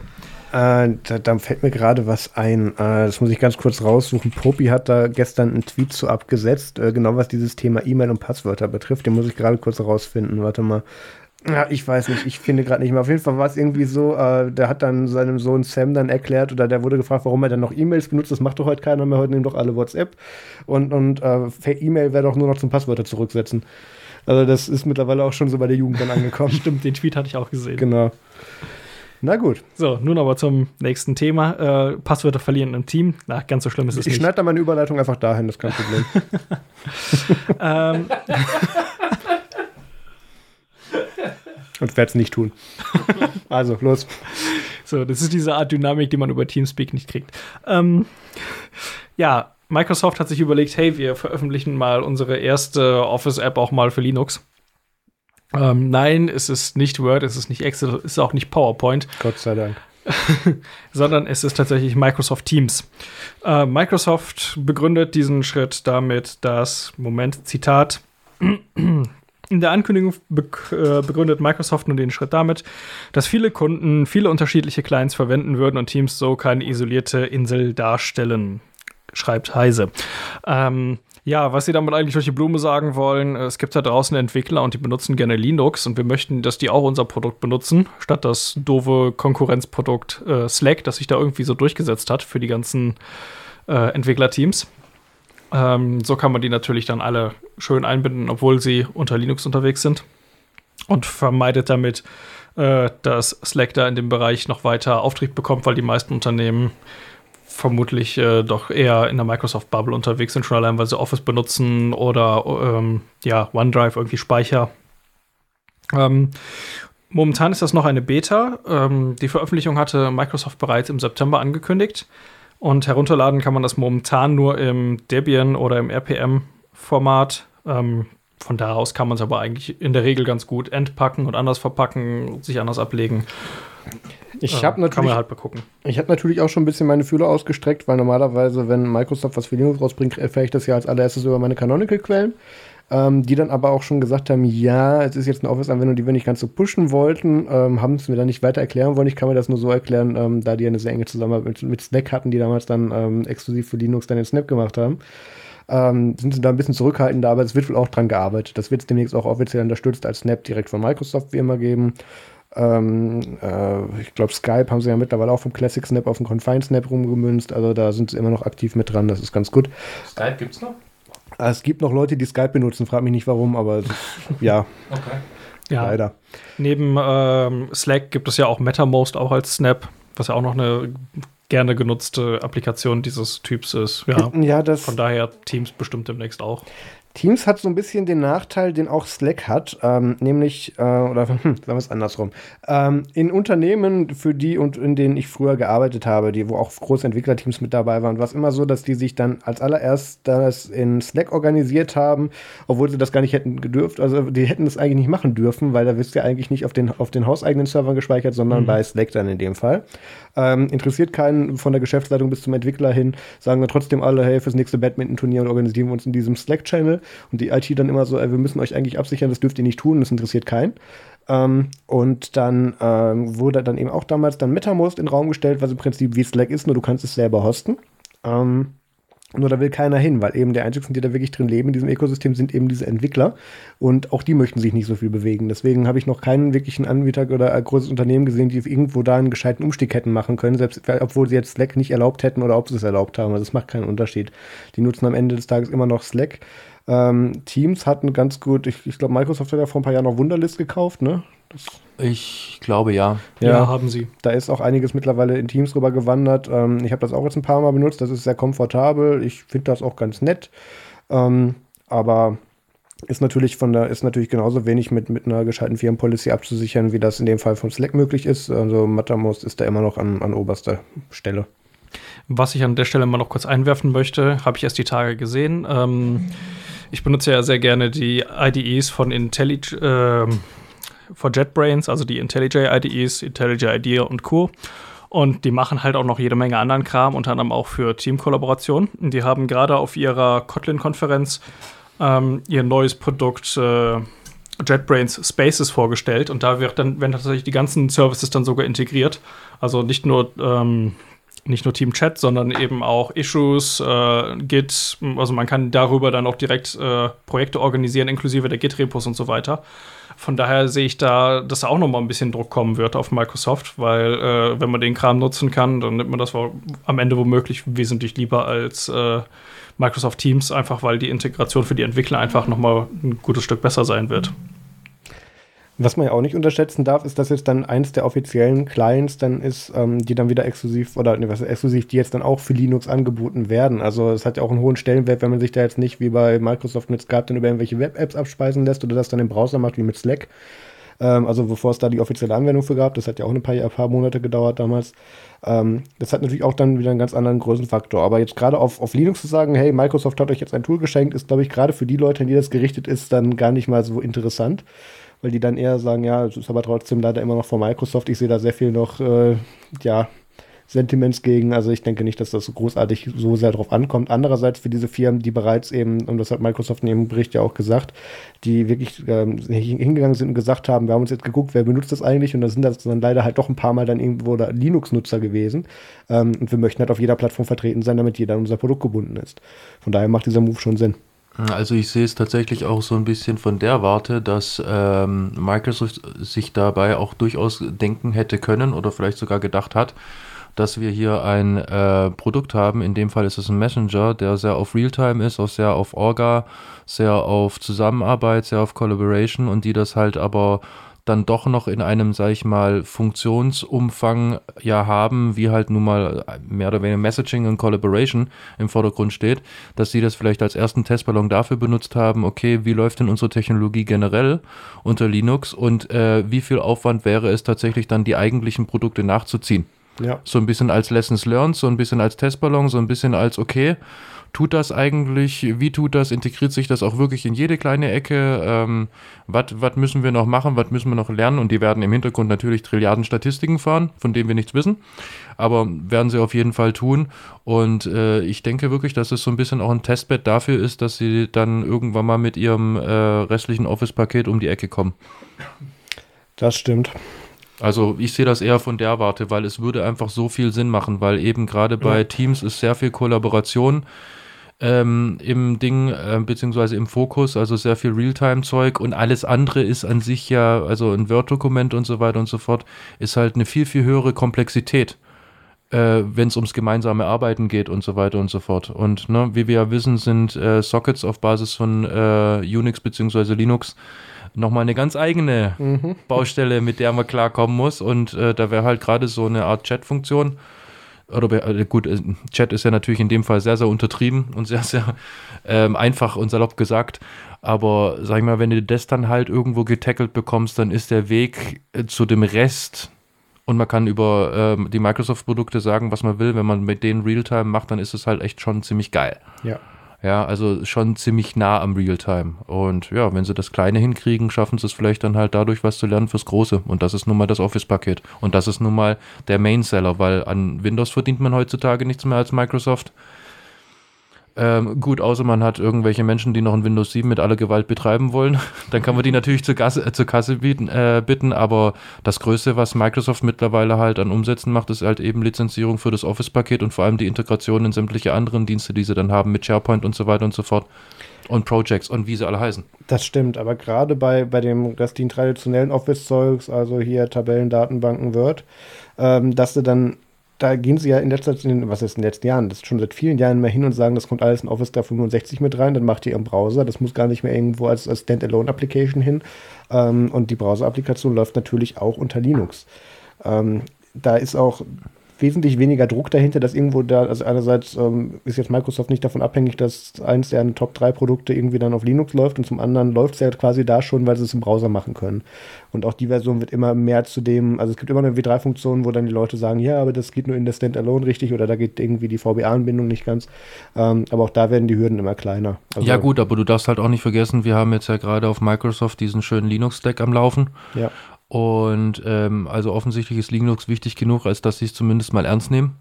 Und ich könnte mir gut vorstellen, dass halt das auch eventuell noch einen Zusammenhang hat, eben weil halt äh, Linux sich ähm, im, im Win in der Windows-Welt mittlerweile auch durchaus breit macht und sogar auf dem Desktop, dass sie es eben dort halt auch sehen, okay, äh, dort wäre halt Teams cool, dann müssten die Entwickler nicht die ganze Zeit hin und her switchen und so weiter und so fort. Klar, wir haben es hier mit einem mhm. mehr oder weniger Hypervisor bzw. Container zu tun, der da halt läuft, mhm. aber es wäre halt ein Switch mehr. Und ja. wenn das dann dort halt läuft, why not? Und ich kenne tatsächlich einige Menschen, äh, die haben mittlerweile tatsächlich äh, das Microsoft Windows als Büchse, weil das Ding halt die aktuelle Hardware unterstützt und bootet und Linux das halt noch nicht kann. Ja, aber die leben eigentlich im User Space von Linux. Die benutzen ja. tatsächlich dieses, äh, ja, wie, wie nenne ich es jetzt am besten? Also sie benutzen wirklich diesen, diesen Rechner, auf dem Windows läuft, als ja, Vehikel für das eigentliche Fahren dann unter Linux. Ja, das wird das Subsystem für Linux, ist es ja. Ja, ganz genau. Da ist ja äh, WSL 2 ist ja auch schon angekündigt und ist als Beta verfügbar. Ähm, aber wird halt wohl noch ein Weilchen dauern, bis es endlich mal richtig ankommt. Aber ich bin auch ziemlich gespannt drauf, weil die Performance da wesentlich besser sein soll. Und das wird natürlich besonders dann äh, akut, wenn man als Entwickler damit arbeitet und mit Git was auschecken muss. Das ist momentan wirklich äh, quälend langsam. Und äh, da soll die Performance viel besser werden. Ja, und was außerdem noch interessant ist als Entwickler, ist, äh, dass man dann eventuell Docker direkt aus dem WSL herauslaufen lassen kann.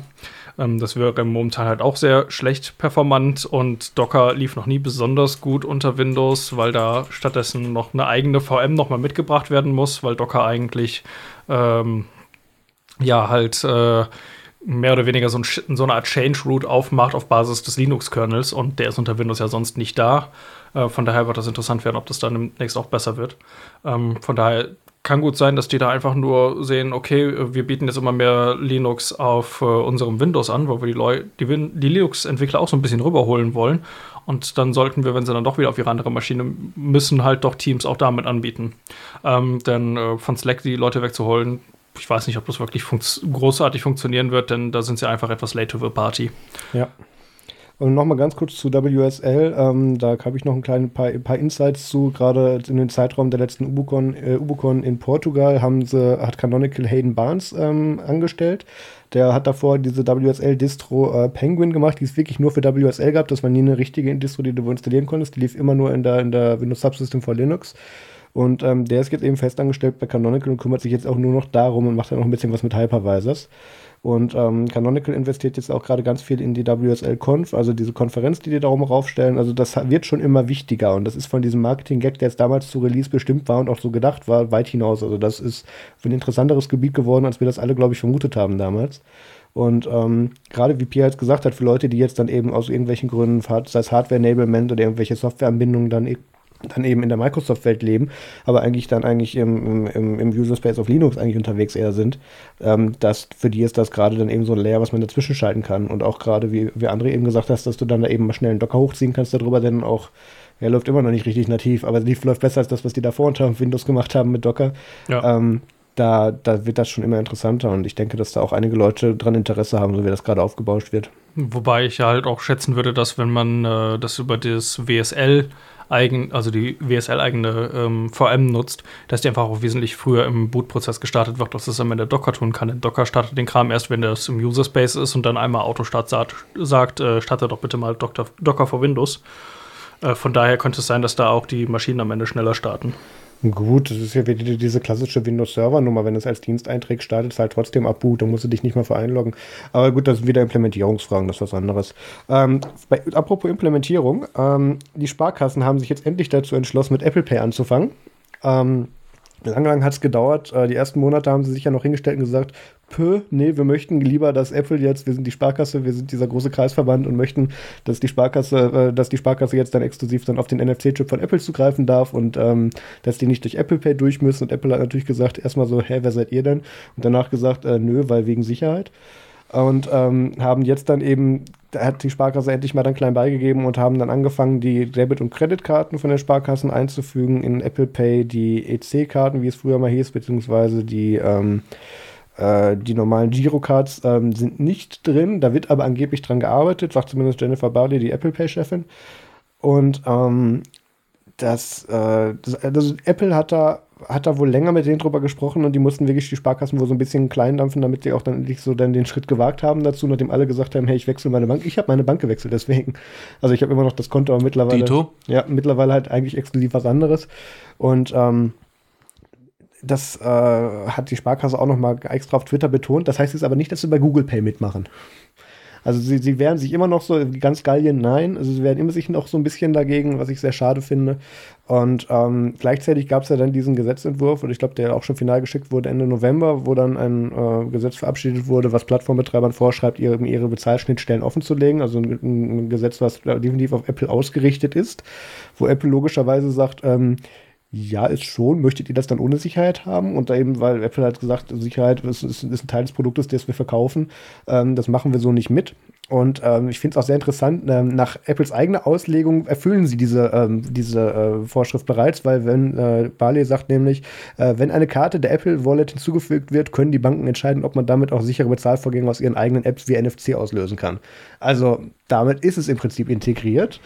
Das habe ich sogar getestet. Mhm. Das tut. Das tut, das ist richtig. Was man nicht unterschlagen darf, ist damit, ist, dass Apple natürlich auch einen prozentualen Anteil mit, jeder, mit jedem Transfer dann natürlich daran mitverdient. Ähm, kann man sich jetzt darüber streiten, ob das reichste Unternehmen der Welt jetzt unbedingt darauf angewiesen ist, dann mit, mit Centbeträgen mitzuverdienen? Ja, aber ich sehe es halt von der Seite. Ähm, man muss jetzt in dem Fall tatsächlich ähm, Apple als der Dienstleister der kompletten Schnittstelle irgendwo sehen, ja. der eben ganz genau diesen Sicherheitsaspekt und so weiter und so fort für dich als Kreditinstitut einfach übernimmt. Ja. Du hast damit nichts zu tun, du hast keine Weiterentwicklungskosten und so weiter und so fort. Die möchten einfach für, für jede Transaktion, äh, Transaktion, ich habe keine Ahnung, wie viel Prozent. Wenig. Ja, anyway, aber äh, wenn du sowas auf die eigenen Beine stellen möchtest, was wir ja in Deutschland schon mehrfach versucht haben und erfolgreich dran gescheitert sind, äh, was? Bist du etwa kein Nutzer dieses Erfolgsproduktes des digitalen Personalausweises? Nein, nein, nein. Kein nein, Lesegerät zu Hause, mit dem ich, du dich dann bei Facebook damit einloggen kannst. Ich habe tatsächlich noch, und das habe ich noch bis 4 2020, den guten alten äh, Personalausweis. Mhm.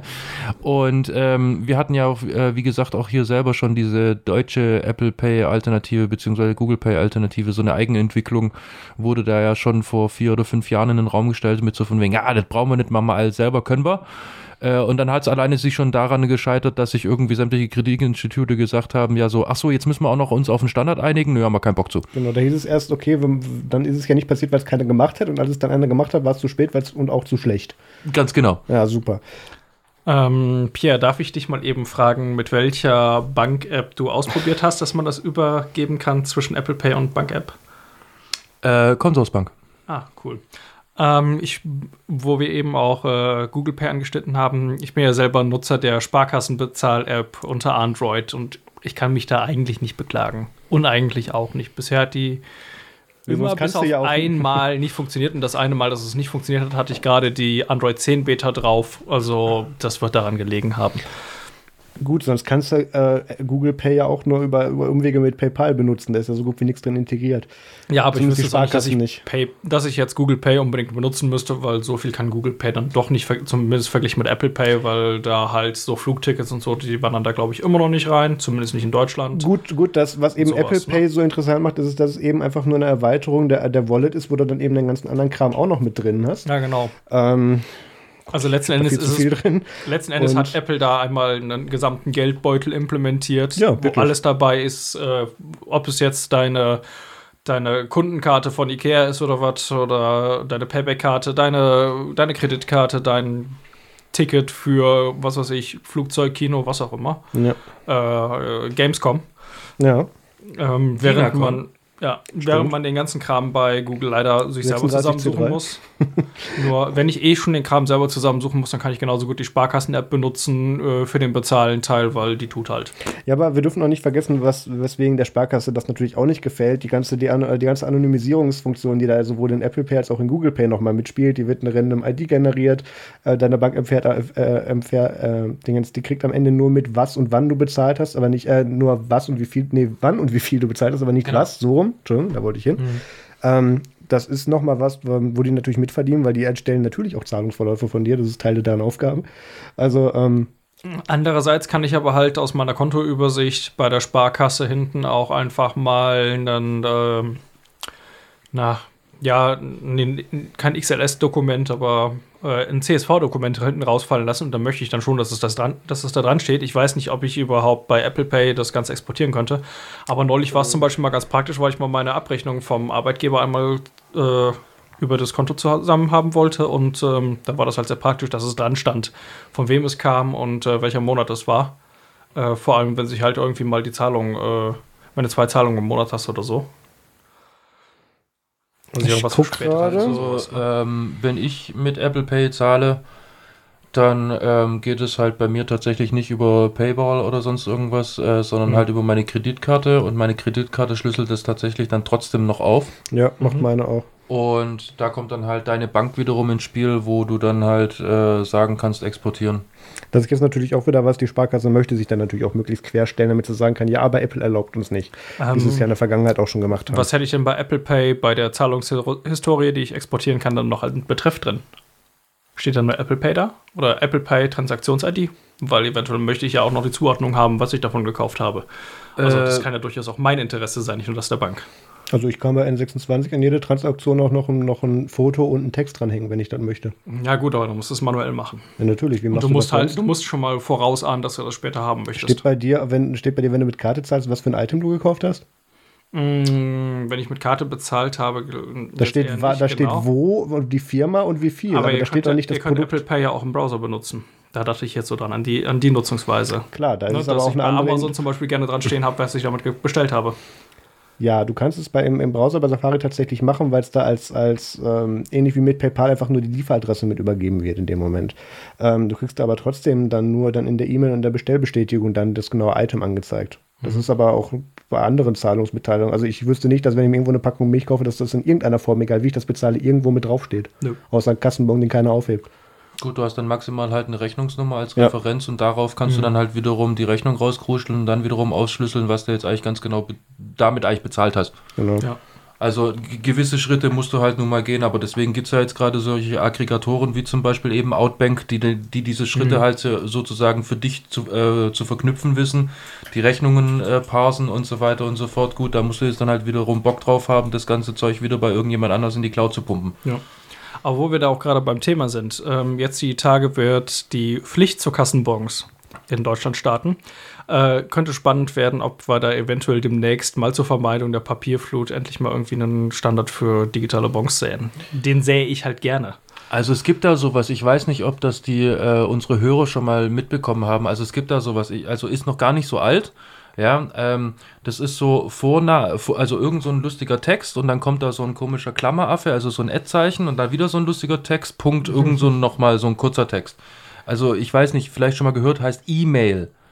Das Ja, benutzen wir, um Passwörter zurückzusetzen. André. Ja, genau. Ah, okay, damit gehen Kassenbons nicht. Schade. Ich hätte gedacht, weil es jetzt schon seit über 40 Jahren ausgereift ist, dass man es damit Dann, machen dann könnte. müsste ich dafür eine eigene E-Mail-Adresse anlegen, weil ich nicht jedem Laden meine E-Mail-Adresse mitteilen möchte. Okay, und das Problem war Wo, jetzt wo ist nochmal, jetzt das wo? Problem? Ja, genau. Ja, ich hätte da gerne irg- irgendwie eine anonyme Transaktionsnummer. Mit Also Produktpreis und, und wie willst du das denn anonym? Okay. Du möchtest eine Wegwerf, also ein Dienstleister für Wegwerf-E-Mail-Adressen, der wiederum alles an eine zentrale E-Mail-Adresse weiterleitet, damit der Laden nicht weiß, dass du eine E-Mail-Adresse hast. Nein, ich hätte da gerne ein ähnliches äh, Maß an äh, Pseudonymisierung zumindest wie bei Apple Pay und Co. Oder Google Pay. Es war nur ein Vorschlag. In Zukunft machen wir es sowieso über WhatsApp. Wirst du- nee, sorry, Snapchat. Facebook Messenger. Facebook Messenger. So, aber bleiben WeChat wir natürlich, Bleiben WeChat. wir bei Geld. Es ist Dezember, es ist die Zeit des Gebens und ähm, arme Leute geben Apple in diesem Zeitraum dann ganz viel Geld. Der Mac Pro ist draußen. Ja, und keiner gibt mir das Geld, damit ich mir den kaufen kann. Wie vorhin gesagt, kann ich den Tesla noch mal sehen. Ja, kann ich den Tesla nochmal sehen. Ja, ähm, der neue Mac Pro ist tatsächlich draußen. Also wer so richtig Bock drauf hat und wer so einfach mal volle Hütte machen möchte, der muss halt damit rechnen, dass er sich den Tesla einfach dieses Jahr zu Weihnachten doch nicht kauft. Weil es werden halt und gerne mal so 60.000 äh, Euro dafür fällig. Dafür bekommt man aber auch schon was. Ja. Also muss man sagen. Gut, äh, also generell darf jetzt dann tatsächlich dieses, äh, diese Profi-Workstation, wie sie sie selber ja bewerben, ähm, ab jetzt bestellt werden. Das heißt noch nicht, dass es jetzt wirklich vom Band geht, aber sie nehmen zumindest mal Bestellungen an. In den Ähm, meisten Lieferzeiträumen wird aktuell 30. Dezember angegeben, respektive nächstes Jahr. richtig. Ähm, was aber auch gleichzeitig wiederum der Startschuss für ganz genau das Produkt äh, ist, äh, was zusätzlich zum Mac Pro natürlich angeb ähm, angepriesen wurde, und zwar Die Rollen?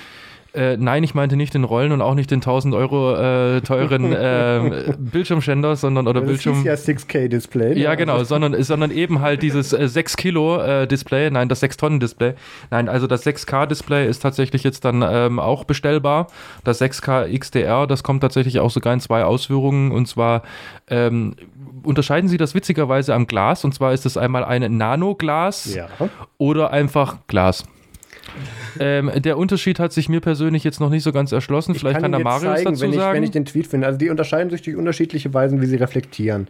Wenn du zum Beispiel Videoanwendung oder Bildbearbeitung machst, hättest du schön, hättest du gerne ein Display, was eben jetzt nicht jeden Scheiß hinter dir reflektiert. Ähm, und da ist dann dieses Nano-Coating eben drauf, was Apple aber auch sagt, geht da nicht mit einem irgendwie Fasertuch dran oder so, wischt diese Beschichtung nicht weg. Wenn ihr die wegmacht, ist die kaputt. Also das ist wirklich, das richtet sich dann wirklich an, an die, die in, an die, wahrscheinlich an die Designer vom Apple HomePod, die auch in einem Vakuum arbeiten, die nicht mitbekommen haben, dass dieser Silikonring, weil sie keine Holztische haben, Abdrücke hinterlässt. Die ähm, dürfen dann auch da diesen, dieses Display benutzen. Dass es Staub gibt. Okay, ja. sind, das, sind das übrigens die gleichen, äh, ist es die gleiche Entwicklung, äh, Entwicklungsabteilung vom äh, Samsung Galaxy Fold Version 1? Äh, Somit von wegen knippelt das Papier nicht ab, was da oben drauf ist. Das ist keine Schutzfolie, sondern das ist die, ähm, damit funktioniert Folie. Wäre eine Möglichkeit. Ähm, Oh, mich macht gerade Twitter fertig. Immer wenn ich nach was suche und dann im Dropdown draufklicke, macht er mir das Suchergebnis rein. Gut, anyway, ich erzähle so lange mal weiter, ja. bis Marius gefunden hat, was er sucht. Ja. Wir stellen ähm, fest, Twitter ist kein Telegram. Telegram durchsucht Marius regelmäßig und routiniert und findet auch, was er sucht. Korrekt. Genau. Ähm, also das Basismodell äh, für 6.500 Euro, zumindest in Deutschland, ähm, liefert mit einem Xene Gesundheit.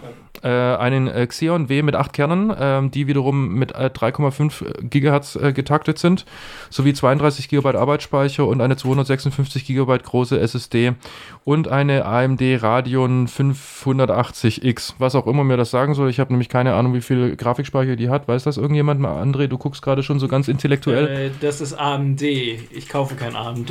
AMD, okay. das ist für Bauern. Okay, also ich. Wow. Gut, ähm, also das. Andre.nerdsum.de bitte, wenn es da wieder E-Mails zu gibt. Genau, ähm, hättest du mir nicht sagen können, ich, ich, ich ohrfeige ihn gleich. Ähm, ich bin AMD-User. Team Red und so. ähm, was auf jeden Fall der Fall ist, man kann das Ding natürlich nach oben äh, konfigurieren, wie es natürlich für Apple ähm, absolut üblich ist, dass man äh, die Hardware auf jeden Fall nochmal sehr weit nach oben pushen kann, weil irgendwie müssen wir ja die 60.000 Euro erreichen. Offensichtlich ist es tatsächlich mit diesen Systemen äh, diesmal nicht der Prozessor, der da so richtig ins Gewicht kommt, sondern halt nur mal die Speichererweiterung und vor allem der Arbeitsspeicher. Ähm, ich weiß gar nicht, auf was kann ich den mittlerweile? Ich glaube, äh, den, den Speicher kriege ich irgendwie hoch auf 2 Terabyte. 1,5. Also falls mal jemand irgendwie vorhat, seine Firma einen Arbeitsspeicher äh, zu nutzen, der kann einfach sich einen äh, äh, zu hieven, der kann eigentlich mal eben schon so einen äh, Mac Pro holen, weil ähm, 1,5 Terabyte, das dürfte, glaube ich, für so ziemlich die Buchhaltung jedes Unternehmens reichen, das in den letzten 30 Jahren gegründet worden ist. Ähm, außer es ist SAP, dann ähm, braucht ihr ein Großrechenzentrum, äh, bestehend aus äh, diesen Geräten. Ähm, ja, dann habt ihr nur eine Firma, die ganz fancy in einem Excel-Sheet lebt. Ja, ansonsten, ähm, äh, es hat einfach viel zu viele Ports und viel zu viele Möglichkeiten zur Konfiguration, als dass wir die jetzt irgendwie großartig alle aufschlüsseln könnten.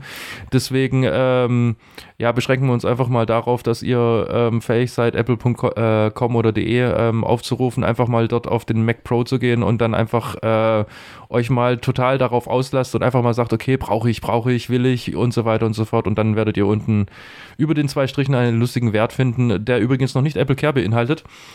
Apple Care ist aber gepackt. Das ist genauso, wie wenn du es für das iMac Pro bestellst. Also das ist quasi noch günstig. Ah, okay, gut, okay. 350 Euro. Soweit so. bin ich nicht unten angekommen, aufgrund des mir wurde bei der Hälfte schwindelig. Ich hatte ihn schon im Warenkorb. Du hattest ihn schon im Warenkorb. Ja. Okay. Dann hat er sich überlegt, ich wollte einen Führerschein. Als Motivation für den Führerschein will ich ja diesen Tesla haben, deswegen nehme ich dann doch den Tesla. Ja, aber für 400 Euro kann ich mir auch Rollen kaufen, dann reite ich auf dem zur Arbeit. Also das geht schon. Also das, das, man muss noch mal eben sagen, weil sich eben auch das, das halbe Internet oder meine Timeline hat sich wieder ausgekostet mit, oh, das ist ja ein teurer Computer und irgendwie bei Dell kriegst du den ja für so viel weniger mit gleichen Komponenten.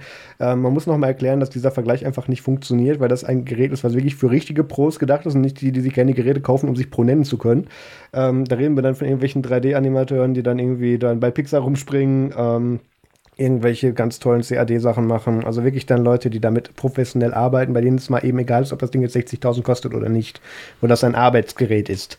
Zumal dass sich äh, jeder, der im Endeffekt, wo ich gelesen habe, ähm, getwittert oder sonst irgendwelche Social Media irgendwie an mir vorbeigerollt ist, ich ganz klar sagen muss, ja, das ist schön, dass du das jetzt so äußerst, aber du, du bist ja sowieso nicht Zielpublikum. Also ja. du, der Herr Schnitzelbrutzler von um die Ecke, der wird sich das sowieso nicht in die Garage stellen. Außer es ist ein Tesla. Gut, egal, aber äh, du, da muss ich Marius schon recht geben. Zumal, klar, jetzt kann man auch, äh, kann und sollte man vor allem auch differenzieren. Ähm, wenn ich jetzt zum Beispiel künstliche Intelligenz machen würde oder sowas, da würde ich mir jetzt nicht unbedingt einen Mac Pro hinstellen. Ja, das kriege ich von Dell tatsächlich billiger oder von Lenovo oder von äh, hier Supermicro oder wem auch immer, also oder Thomas Krenn, wie auch immer. Da kann ich mir auch was zusammenklicken, was irgendwie ziemlich viel Leistung hat. Ähm, dieses Ding sieht halt dann wirklich schon eher den kreativen Bereich, wo ja Apple generell sich auch irgendwo als Zielgruppe ausgesucht hat, äh, steht da definitiv ein Fokus. Aufgrund dessen, wenn man sich mal die, die, genauere Auswahl der Komponenten, die sie halt irgendwo anbieten und verbauen lassen, äh, anschaut, dann sieht man ganz klar, dass der Fokus halt irgendwo schon bei, äh, sag ich mal, medial schaffenden Menschen sind und äh, gerade eben in der Großindustrie nenne ich es jetzt einfach mal, weil ein Pixar, das da halt tatsächlich irgendwie sagt, okay, ich möchte da jetzt irgendwas rendern, die werden sich so ein Ding gerne irgendwie gut und gerne vollspecken, wahrscheinlich nicht mit Festplattengröße, aber zumindest mal mit Arbeitsspeicher und den dicksten CPUs, die es irgendwie so gibt, inklusive den dicksten äh, Grafikkarten. Ähm, einfach nur, dass sie halt wahrscheinlich aus zwei Wochen Renderzeit einfach irgendwie eine Woche Renderzeit machen, weil Time is Money und Money ist Strom. Gut, wobei wahrscheinlich werde ich wahrscheinlich dafür und trotzdem, wenn ich das Ding boote, in Jülich anrufen müssen, so von ja, wegen, genau. ich starte dann jetzt. Ich starte jetzt. Ich habe noch mal das Video gefunden, das ist übrigens von Jonathan Morrison, ich packe es noch mit in die Shownotes, ähm, wo er eben das Nano versus die Glossy-Beschichtung von den XDR-Displays vergleicht und du siehst, auf der rechten Seite ist das ähm, Glossy und da hat er gerade schon die Handylampe gegen. Und jetzt ähm, bewegt er das mal eben und du siehst ja wirklich den Unterschied, was die Reflexionen ausmachen. Okay, ja, got it. Ja. Es ist halt matt. Ja. Nee, das ist es eben nicht. Matt ist nochmal anderes. Das gibt's auch. Das ist die Pro-Beschichtung. Okay, äh, das ich, ist matt ich, in Pro. Ich, ich formuliere das anders. Äh, es sieht nicht matt aus. So, also wenn du drauf leuchtest, ist die Reflexion deiner Leuchtquelle matt. Es ist iMatt. iMatt. iMatt. So, Was mich an dem Mac Pro so ein bisschen stört, ist, dass er diese Spezialports hat, diese Mac Pro Erweiterungsmodule, MPX-Module. Das finde ich gerade gut, weil das ist ein Zeichen, dass Apple da jetzt endlich auch mal wieder Hardware aktuell nachschiebt. Das heißt, Apple wird da demnächst auch mal wieder dann GPUs dann zu nachschieben, wenn die alten veraltet sind. Ja, die Sache ist nur die, für GPUs gibt es einen Standard und der funktioniert auch. Nehmt ja, den ist ja, der ist ja auch drin. Es, es sagt ja keiner, dass du da nicht normale PCIe Express-Dinger reinmachen kannst. Kannst du machen. Außer du möchtest halt offiziell Supporte mit Treibern haben, dann wartest du, bis Apple das macht. Ja, hm, gut, es gibt PCI. Es hindert dich keiner. Es gibt acht PCI Express Slots, das ist richtig, hatte ich ein bisschen überlesen. Ja. Ähm, also verstehe mich nicht falsch, es wird garantiert Einschränkungen bei der Treiberkompatibilität geben und so weiter. Da mache ich mir nichts vor, aber es ist nicht so, dass die da jetzt extra den Standard neu erfunden haben. Bei den NPX-Modulen haben sie es gemacht, aber nur, weil sie da irgendwie dann noch irgendwie durch die zwei Lanes, keine Ahnung, wie viel bescheuerte Anzahl von Watts dadurch boosten ja. müssen. Da haben sie es tatsächlich neu erfunden. Aber der Rest ist immer noch kompatibel. Also naja, dann wissen wir wenigstens schon mal, äh, auf welchen Geräten bei Disney für die nächste Staffel von Mandalorian dann Baby Yoda gerendert wird, ne? Ja gut, ich kann es auch nachvollziehen. Wie gesagt, ich hätte die Kiste selber, also man muss sagen, also klar, Käsereibe, Witze haben wir jetzt alle hinter uns, die Memes ja, sind dann ja, jetzt auch ja. mittlerweile alle abgebrannt. ähm, ich habe Leute gesehen, die tatsächlich damit Käse gerieben haben. Ja, ja gibt es YouTube-Videos, iFix it und so weiter und so fort. Äh, äh, ja, sum up, äh, es funktioniert nicht so geil, wie man sich vorstellt oder beziehungsweise wie es aussieht und es ist eine Riesenschweinerei und danach kannst du das Ding eigentlich wegwerfen, ähm, zumindest die vordere äh, Abdeckung. Nee, nee, danach machst du einen Lasttest und brennst das Ding frei wie ein Ofen. Ja, prinzipiell ähm, richtig, weil ich habe tatsächlich auch jemanden gesehen, der das einfach bloß als Grillrost benutzt hat. Also, it just. Ja, genau. Jetzt schauen wir gerade Videos, wie das irgendwie versucht wird. Dann kommen wir jetzt zum WTF der Woche. Ähm, und ich dachte, das war das gerade. Nee, nicht ganz. Die Telefonica hat nochmal einen teureren Computer quasi ermöglicht. Das ist der Tesla und der Mac Pro. ja, richtig. Ähm, André hat darüber jetzt vorhin ja auch schon so ein bisschen gesprochen und gelacht. Ähm, also Telefonica hat tatsächlich vor Gericht verloren. Ähm, auf der einen Seite auf, äh, aufgrund von einer sehr, sehr, sehr, sehr witzigen Sache, auf der anderen Seite äh, leider aber auch irgendwo so ein Stück weit unverdient. Auf der anderen Seite, ja, wobei, ja, da, da, da scheiden sich jetzt die Geister. Also wären sie ein bisschen schneller gewesen, wäre es ähm, unverdient, äh, dadurch, dass sie halt langsam waren. Ach nee, lass mal, lass mal, ich fand den Anfang schon gar nicht mal so schlecht. ähm, und zwar, okay, ähm, es gab ähm, einmal ein Produkt aus dem Hause Telefonica, in dem Fall O2. Ähm, und mein Safari ist zugegangen, deswegen weiß ich nicht mehr, wie es heißt. Aber Hier ist offen, wenn du noch. möchtest. Es hieß Easy Money. Nee, Easy Money war das Versprechen. Easy Karten Money war das Versprechen, aber die Karten, die hießen wie? Ähm. Ja, auch sowas. Easy Money Tarife. Ja. Doch, das, das war waren das. die Easy Money Tarife, ja. okay. Das waren auf jeden Fall ähm, spezielle Tarife, die wiederum an Karten gebunden waren, die wiederum sehr, sehr limitiert waren, ähm, also limitiert auf Zeit. Ähm, und die haben dir es ermöglicht, dass wenn du als Kunde ein Telefonat geführt hast, dann wurden dir einfach zwei Cent gut geschrieben. Dieses Telefonat musste tatsächlich auch nur für einen kurzen Zeitraum ähm, vorhanden sein. Also du musstest jetzt nicht irgendwie eine halbe Stunde mindestens telefonieren, damit die dir zwei Cent kosten, sondern da ging einfach bloß auf der anderen Seite jemand ran, hat sofort wieder aufgelegt, zack, hatte das zwei Cent verdient. Ja, ja das hat sich jetzt ein findiger Mensch äh, in Deutschland äh, zunutze gemacht und hat sich einfach mal gedacht, okay, das ist eine coole Geschichte, ich hole mir da einfach mal so ein paar Karten, ja, und die lasse ich... 508, um genau zu sein? 508, um genau zu sein, ja, und ähm, ich lasse doch einfach die von einem äh, Bot mehr oder weniger sich, sich gegenseitig immer anrufen. Also schön anrufen, auflegen, anrufen, auflegen und so weiter und so fort. Ja, das hat er so lange gemacht, dass er dann halt am Schluss irgendwie 225.000 Euro zusammen hatte. Und ist dann halt natürlich. Telefoniker gelatscht und gesagt hat, so gib mal. Ja, genau. Und ist dann eigentlich zum Anbieter gelatscht und hat gesagt, so, ich hätte jetzt dann ausreichend zusammen fürs Haus. Ähm, Wie ist denn Ihre Nummer? Ich habe da mehr von. Moment. ja, genau. Ähm, ich hätte dann mal Geld zurück. Ähm, weil nämlich die Telefonica irgendwann gemerkt hat, okay, das könnte ja abused werden, deswegen hören wir damit auf. Natürlich fand eben ganz genau dieser Kunde das nicht so cool. Äh, deswegen hat er gesagt, okay, bevor ihr jetzt aufhört oder da ihr gerade dabei äh, seid aufzuhören, ich hätte dann noch so ein paar Beträge, die ich gerne dann ausgezahlt haben möchte. Und da hat dann die Telefonica, als sie dann mal einen Strich drunter ge äh, gezogen hat und mal ein bisschen zusammen addiert hat, hat dann ein bisschen geschluckt und hat realisiert, okay, 225.000 Euro möchte der haben, finden wir nicht cool. Dann ist dieser gute Mensch äh, vor Gericht gezogen und hat dann gesagt, so, ähm, ich will aber mein Geld aufgrund dessen, das habe ich mir rechtlich verdient. Ich möchte ehrlich gesagt gar nicht wissen, wie viele Kosten er da eigentlich reingepulvert hat für die ganzen hier Grundgebühr und tralala und hast nicht gesehen, aber egal. Ähm, wird einiges gewesen sein. Na, ursprünglich kosteten die Karten damals ohne Handy 20 Euro. Mittlerweile werden die auf Ebay für 500 Euro aufwärts gehandelt. Einfach von Leuten, die denken, das können sie jetzt auch noch mal tun. Ich habe vorher nachgeguckt, die sind tatsächlich auf Ebay so zu finden. Ah, okay, tatsächlich, ja. gut. Ähm, also ich denke mal, aber wir reden hier von einer Story, ähm, wo er schon von Anfang an dabei war und das schon eine Weile getrieben, äh, getrieben hat, weil bei allein zwei Cent. Allein der Rechtsstreit läuft ja seit 2015. Ja, genau, und äh, zwei Cent und dann 225.000 Euro zusammen telefonieren, ja. das läuft eine Weile. Lass den da zwei Jahre für gebraucht haben und dann, ja. Ja, genau. Ähm, auf jeden Fall, das Witzige daran ist, ähm, er bekommt das Geld. Aufgrund eines Formfehlers, weil erst hat die Telefonica ähm, nicht so genau rausrücken wollen oder hatte da keine Aufschlüsselung, was jetzt woher kam. Also es gibt wohl ähm, allein dadurch, dass der da ja auch irgendwie Geld eingezahlt hat oder durch dieses Aufrufen, das Geld ständig ihm auf jeden Fall zu. Und ähm, Telefonica hat erst zu spät rausgerechnet, was jetzt der Teil ist, den er sich quasi widerrechtlich erschlichen, äh, erschlichen hat durch Verstoß gegen die AGB und wie haben sie es schon genannt? Ähm, äh, Treu und Glauben, was immer schön ist, wenn du weißt, dass Firmen sich darauf beziehen, dann haben sie verloren. Ähm, und äh, da jetzt sie das eben sehr spät erst aufgeschlüsselt haben, hat dann das Gericht gesagt, ja, da hättet ihr vor zwei Wochen kommen müssen, der kriegt jetzt sein Geld. Okay, André hat doch noch was rausgefunden, und zwar? Ähm, ja, 508 Karten waren es für ja. 20 Euro. Das heißt, er hatte schon mal mindestens 10.160 Euro reingesteckt, allein an Materialkosten. Äh, ja, dann brauche ich ja natürlich noch dafür aber auch jeweils äh, 508 Handys. Also gut, wir wissen jetzt nicht, ob es gleich. Ubuntu Phone und hat das immer ja, ja, genau, alles schön von Hand, immer schön Nädelchen rein, ja, genau. SIM-Karte raus. Ähm, gut, jetzt gehen wir mal davon aus, dass er jetzt nicht 508 äh, Telefone äh, betrieben hat, sondern dass wahrscheinlich irgendwie der Verschleiß über mehrere Zeit, äh, über einen längeren Zeitraum war, weil die wahrscheinlich das auch gesperrt haben oder sowas, weil irgendwie abused wurde. Nach irgendwie nach ein paar Mal wechseln. Ja, gut, aber du weißt, was ich meine. Also ich denke jetzt mal nicht, dass er irgendwie seine Garage vollgepasst hat aus einem äh, Cluster von 508 Smartphones, die er irgendwie noch auf Ebay geschossen hat, weil das waren ja auch nochmal zusätzlich Umkosten. Aber jetzt gehen wir mal davon aus, dass er jetzt nochmal irgendwie 5000 Euro in Smartphones investiert hat. Ähm, ja, dann halt noch Stromkosten, weil, Akku hält ja jetzt auch nicht über einen Zeitraum von zwei Jahren. Wenn ja, will ich dieses Handy haben. Ähm, ja, also ich denke mal bei einem, einem Invest von knapp, schätze ich mal, unter 30.000, 40.000 Euro, dann 225.000 Euro äh, rauskriegen. Ähm, ja, wenn ja, diese Aktien hätte ich gerne.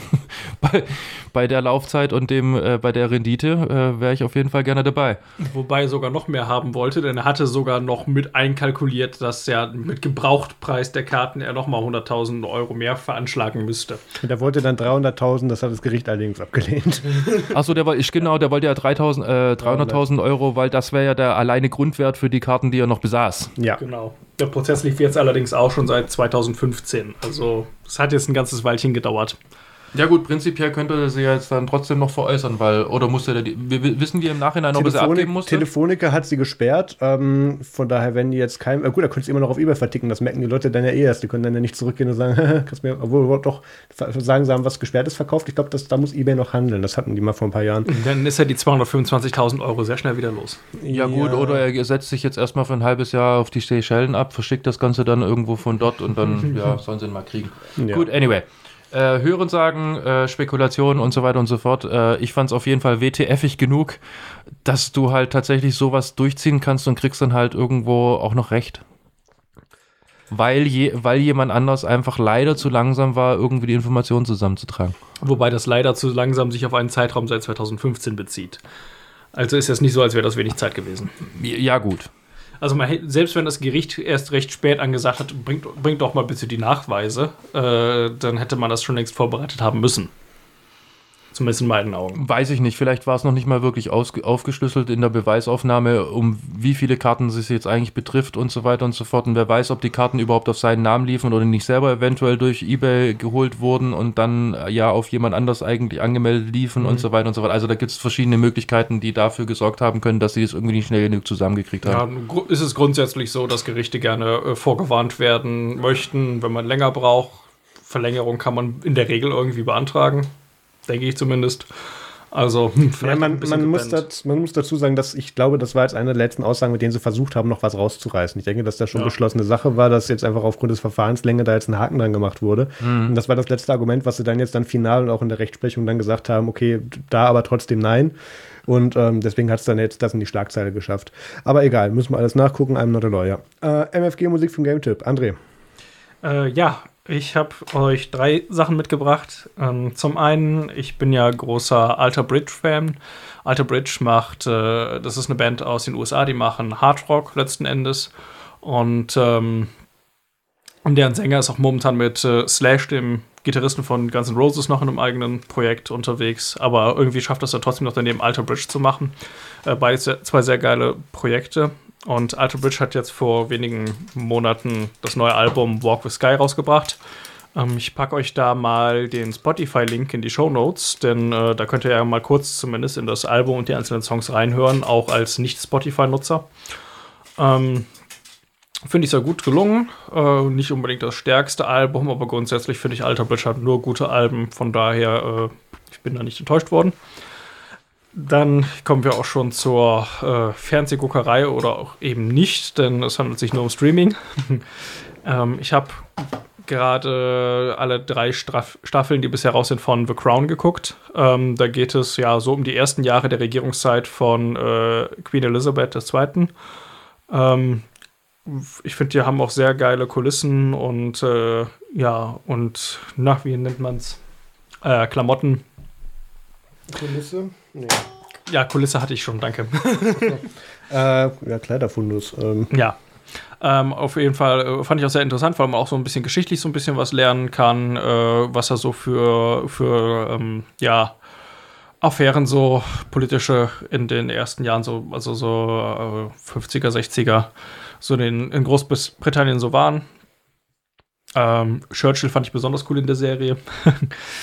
ja, und äh, wie gesagt, das sind bisher drei Staffeln. Ich glaube, jeweils zehn Folgen, aber das müsste ich nachsehen. Ähm, ist auch wurscht. Äh, kann man ganz gut durchgucken, finde ich. Mengenmäßig. Ähm, ja, und dann das andere, was ich euch noch empfehlen möch möchte, ist Peaky Blinders. Äh, spielt auch in Großbritannien, allerdings ein Mo äh, Momentchen früher. Peaky Blinders spielt so, ja, äh, im direkten Nachgang äh, vom Ersten Weltkrieg, also so 20er Jahre in äh, Birmingham und es geht da halt um, um eine Gang, die in Birmingham dann äh, langsam an, an Macht gewinnt und aufstrebt. Und äh, ja, die Serie hat, glaube ich, mittlerweile fünf Staffeln. Ähm, Finde ich auch sehr gut zu gucken. Äh, die Hauptrolle spielt äh, Cillian Murphy.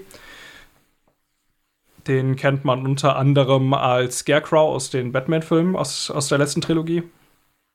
Äh, wenn man das Gesicht sieht, äh, den kennt man auf jeden Fall. Ähm, Finde ich auch se sehr, sehr cool umgesetzt. Ähm, vom, äh, ja, vom Look her und so weiter. Also sehr coole Kulissen. Die haben, glaube ich, in irgendeinem, ähm, in einem Marius kriegt gerade auf Wikipedia den Spendenaufruf und ja, das sind ärgert ganz, sich arme, darüber wie ganz jeder. arme Menschen, die haben kein Ja, Geld. ganz arme Menschen, die haben riesen Überschiffe noch aus den letzten Jahren, aber sie brauchen Spenden. Wie sagtest Ähm, du, hieß er mit Scarecrow? Ich finde ihn gerade nicht. Ganz oben, der erste. Ach, Cillian Murphy. Ähm, Ach, Ihmchen. Okay, ich war Genau. nicht sicher, genau. Ähm, also Ach nee, stimmt, der andere war das wegen Gotham. Ja, sorry, hattest Batman gesagt. Mhm. Ja, ähm, den kennt man auf jeden Fall. Äh, ach, der hat auch mitgespielt in äh, Inception, in, der hat in einigen Nolan-Filmen mitgespielt, wenn ich mich nicht irre. Ähm, auf jeden Fall worauf wollte ich hinaus? Ach ja, genau, die haben das irgendwie in so einem, in so einem Freilichtmuseum gedreht, wo noch alte Gebäude aus der Zeit halt stehen als Kulisse, äh, weil das halt, Birmingham war halt große Industriestadt damals, also wirklich mit Schwerindustrie und äh, wirklich gut umgesetzt, auch vom, vom Look her und so. Und die ganzen äh, Outfits und äh, auch die Frisuren haben sie halt wirklich gut hingekriegt. Und äh, ja, kann ich auf jeden Fall empfehlen. Ist eine sehr coole Serie, sehr geile Musik auch drunter. Und ähm, ja, kann man sehr gut. Ich, auf Netflix habe ich es geguckt, ja. Ist jetzt schon ein Weilchen her, aber ja. Äh, kann ich auf jeden Fall empfehlen. Schaut mal rein. Wenn euch, vor allem wenn euch halt diese Zeit oder halt so Gangster-Serien interessieren. Cool. Ja, dann übernehme ich mal. Äh. Ähm, ja, Musik habe ich tatsächlich diesmal ein bisschen Power Metal mal wieder mitgebracht. Ähm, mal ein bisschen was nicht mehr ganz so ruhigeres. Und zwar eine Band aus äh, Nürnberg, die 1998 äh, gegründet wurde, ähm, die sich nennt Freedom Call. Ähm, ja, zu Power Metal kann ich jetzt großartig nicht viel sagen, außer wie es halt so ist bei Bands. Hört es euch an. Ähm, ich finde sie ganz, ganz interessant, weil sie äh, Musik machen, die wirklich so ein bisschen Hymnencharakter haben und ähm, eigentlich sehr uplift uplifting sind. Ähm, teilweise haben sie auch äh, ernste Themen, die sie da drin verarbeiten, aber trotzdem ist es ähm, ja ernst, aber nicht irgendwie bedrückend. Und deswegen höre ich die eigentlich ganz gerne, wenn ich irgendwie nebenher arbeite oder sowas. Also gerade wenn ich so No-Brainer-Work mache, wo ich halt wirklich sage, okay, äh, dafür brauche ich jetzt nicht so allzu viel Konzentration, sondern es muss einfach nur gemacht werden. Dann ist halt sowas äh, Musik, die ich, also gerade was weiß ich, wenn ich irgendwie hintereinander weg Windows-Updates installieren muss, weil der Vesus mal wieder irgendwie gesagt hat, nö, heute nicht und du musst es halt doch manuell anstoßen und rennst dann von äh, Zimmer zu Zimmer und äh, bootest die Rechner, drückst auf Update und gehst dann wieder. Geht immer nach dem Patch, der kaputt. Ja, ja, ist leider echt so. äh, Marius hat da jetzt auch seine Erfahrung gesammelt gestern. Ähm, ja, da ist halt sowas auf den Ohren eigentlich ganz angenehm, wenn du dann halt so ein bisschen äh, abgeliftet wirst und halt nicht irgendwie wie die Axt im Walde oder beziehungsweise die Axt im Büro dann so ein bisschen Rache suchst zu üben. Ja, ähm, Film ist ja bei mir sowieso immer so ein bisschen so eine schwierige Sache, weil ich dazu eigentlich gar nicht komme. Ähm, aber was ich halt immer noch regelmäßig tue, ist einfach jeden Abend lesen.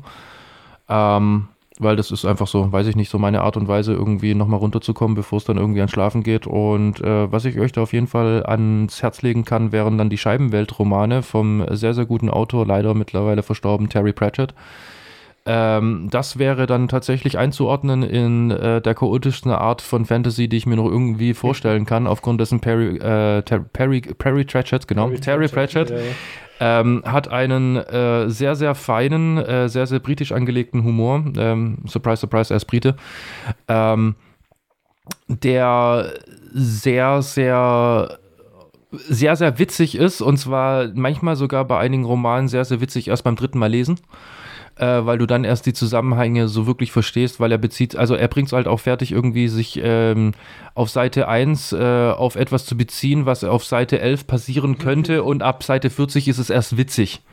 Also äh, total abgefahren und du musst wirklich diese ganzen äh, Romane irgendwie so immer im Ganzen, ähm, also zum Schluss nochmal Revue passieren lassen, so ein bisschen Vogelperspektivenmäßig. Und es lohnt sich auch durchaus mal ein Roman, wo man irgendwo am Schluss sagt, äh, fand ich jetzt eigentlich nicht so cool, den einfach nochmal zu lesen und dann realisiert man so, ah, okay, habe ich verpasst, habe ich verpasst. Ach so, ist der Zusammenhang, also ist einfach super. Terry Pratchett kann ich auf jeden Fall ans Herz legen. Ähm, der hat auch noch durchaus äh, ein anderes Universum am Start, das wollte eigentlich äh, noch etwas äh, forcieren. Dazu ist das aber leider nicht mehr gekommen, weil der gute Mann einfach viel zu früh gestorben ist meines Erachtens und ähm, ja, wäre auf jeden Fall ein Grund. André hat dazu noch eine Meinung? Äh, ich hätte noch einen Hinweis an unsere Hörer. Ähm, falls ihr auf Amazon Prime die Serie Good Omens geguckt habt, die ist äh, basiert auch auf dem Buch von Terry Pratchett und Neil Gaiman. Also, wenn euch da der Humor gut gefallen hat, dann, dann lohnt es sich wahrscheinlich sehr, mal bei Terry Pratchett reinzulesen. Gibt es zum Teil auch als Hörbuch, aber von ziemlich unterschiedlichen Sprechern. Äh, da ist das ist so ein bisschen Glückssache ob es einem gefällt. Was Terry Pratchett mit seinen Scheibenweltromanen auch noch gemacht hat, ist, er leiht regelmäßig dann die Namen der Hauptcharaktere für äh, Videolan VLC Edition äh, Namen dann. Richtig, ähm, ja. Veterinari wäre der letzte, ähm, der äh, der Vorsitzende oder einer der höheren Tiere der Stadtwache, wenn ich mich recht erinnere. Richtig, ja. Also Lord Veterinari ist tatsächlich ähm, der. Ist der Graf von Ankh oder irgendwie? Nein, nein, ja, so gesehen der Graf, ja. also ist der derzeitige Stadtverwalter, ja. weil es ja in Ankh-Morpork keine genau. Könige oder Kaiser mehr gibt. Äh, das ist der derzeit regierende äh, Mensch dort und der hat ein interessantes System eingeführt in Ankh-Morpork, äh, wie er die Kriminalität in den Griff bekommt und alleine das ist schon witzig Achso, genug. Ich, ich dachte, du, mal, da- du meinst, wie die die Blitzer nachstellen, wie sie dann gucken, welche Karren zu schnell fahren. Nein, nein, nein, nein. Ähm, sind super, kann man lesen. Ja, oder auch hören. Ähm, bei der Firma, die uns aus dem Affiliate-Programm gekickt hat, gibt Ja, das müssen wir jedes Mal Das sagen. müssen wir jedes Mal erklären. Und das Tolle ist, ab 2020 wird sich es wahrscheinlich ändern. Wir dürfen uns wieder bewerben. Ah, okay, cool. Ja. An dieser Stelle übrigens, Emacs ist der beste Editor, den es gibt. Jetzt geht das wieder. Wo wir schon mal dabei sind. Das ist natürlich falsch. Der beste ist VS Code. Agem. Genau. Ähm, Notepad, Excel. Entschuldigung. So. VS Code ist äh, basiert auf Atom und ist einfach nur besser. Ja, also Pierre. Also zum Spielen bin ich nicht mehr gekommen. Doch, äh, bin ich. Und zwar habe ich mir tatsächlich Oceanhorn vor Apple Arcade kam raus. Ich habe es mal installiert, weil es sieht lustig aus, irgendwie nie angefasst. Ähm, dann habe ich aber vor kurzem irgendwie mal wieder gelesen, hey, das ist ja irgendwie so ziemlich wie Breath of the Wild von Zelda, also hart geklaut, mehr oder weniger. Ähm, ja, dann habe ich mir gedacht, gut, okay, da meine Nintendo Switch sich im Moment gerade nicht in meinem Besitz befindet, also leihweise, ähm, habe ich dann gesagt, okay, aber ich habe doch irgendwie so ein bisschen Bock rumzukiten und so weiter und so fort und habe dann damit mal angefangen und ich muss sagen, es ist leider sowas von dermaßen stimmend, dass sich das ganz, ganz viel daran geliehen hat und ganz, ganz viele Spielmodi übernommen hat und so weiter und so fort. Aber trotzdem ist es irgendwie geiler als Zelda. Aufgrund dessen, die Abschnitte sind tatsächlich kürzer gehalten. Und äh, es ist more rewarding, als dass du halt einfach nur eine riesengroße Open World hast, ähm, die, äh, ja, mehr oder weniger, äh, also mir war halt bei Zelda Breath of the Wild, also ich hab's gezockt, ich hab's lange gezockt, aber irgendwann war es mir einfach zu groß. Irgendwie. Ich habe immer noch nicht geschafft, aus dieser scheiß Höhle rauszukommen, wo der aufwacht. Jesus, oh wow, so war, oh, okay. Also schon, ich hätte es wohl geschafft, wenn ich das versucht hätte, aber ab da langweilt es mich einfach schon so und ich bin raus. Ah, okay, tatsächlich, wow. Ich habe das damals zum Release für irgendwie, was waren das, 70 Euro gekauft Ja. Und dann jetzt ganze 15 Minuten nicht gespielt oder so. Ja. Okay, wow. Also, ähm, wie gesagt, Oceanhorn könntest du dir dann mal anschauen. Das ist ein bisschen, ähm, ein bisschen, bisschen anders. Also, es ist einfach more rewarding, weil du halt viel, viel kürzere Abschnitte hast. Eins, zwei oder beide.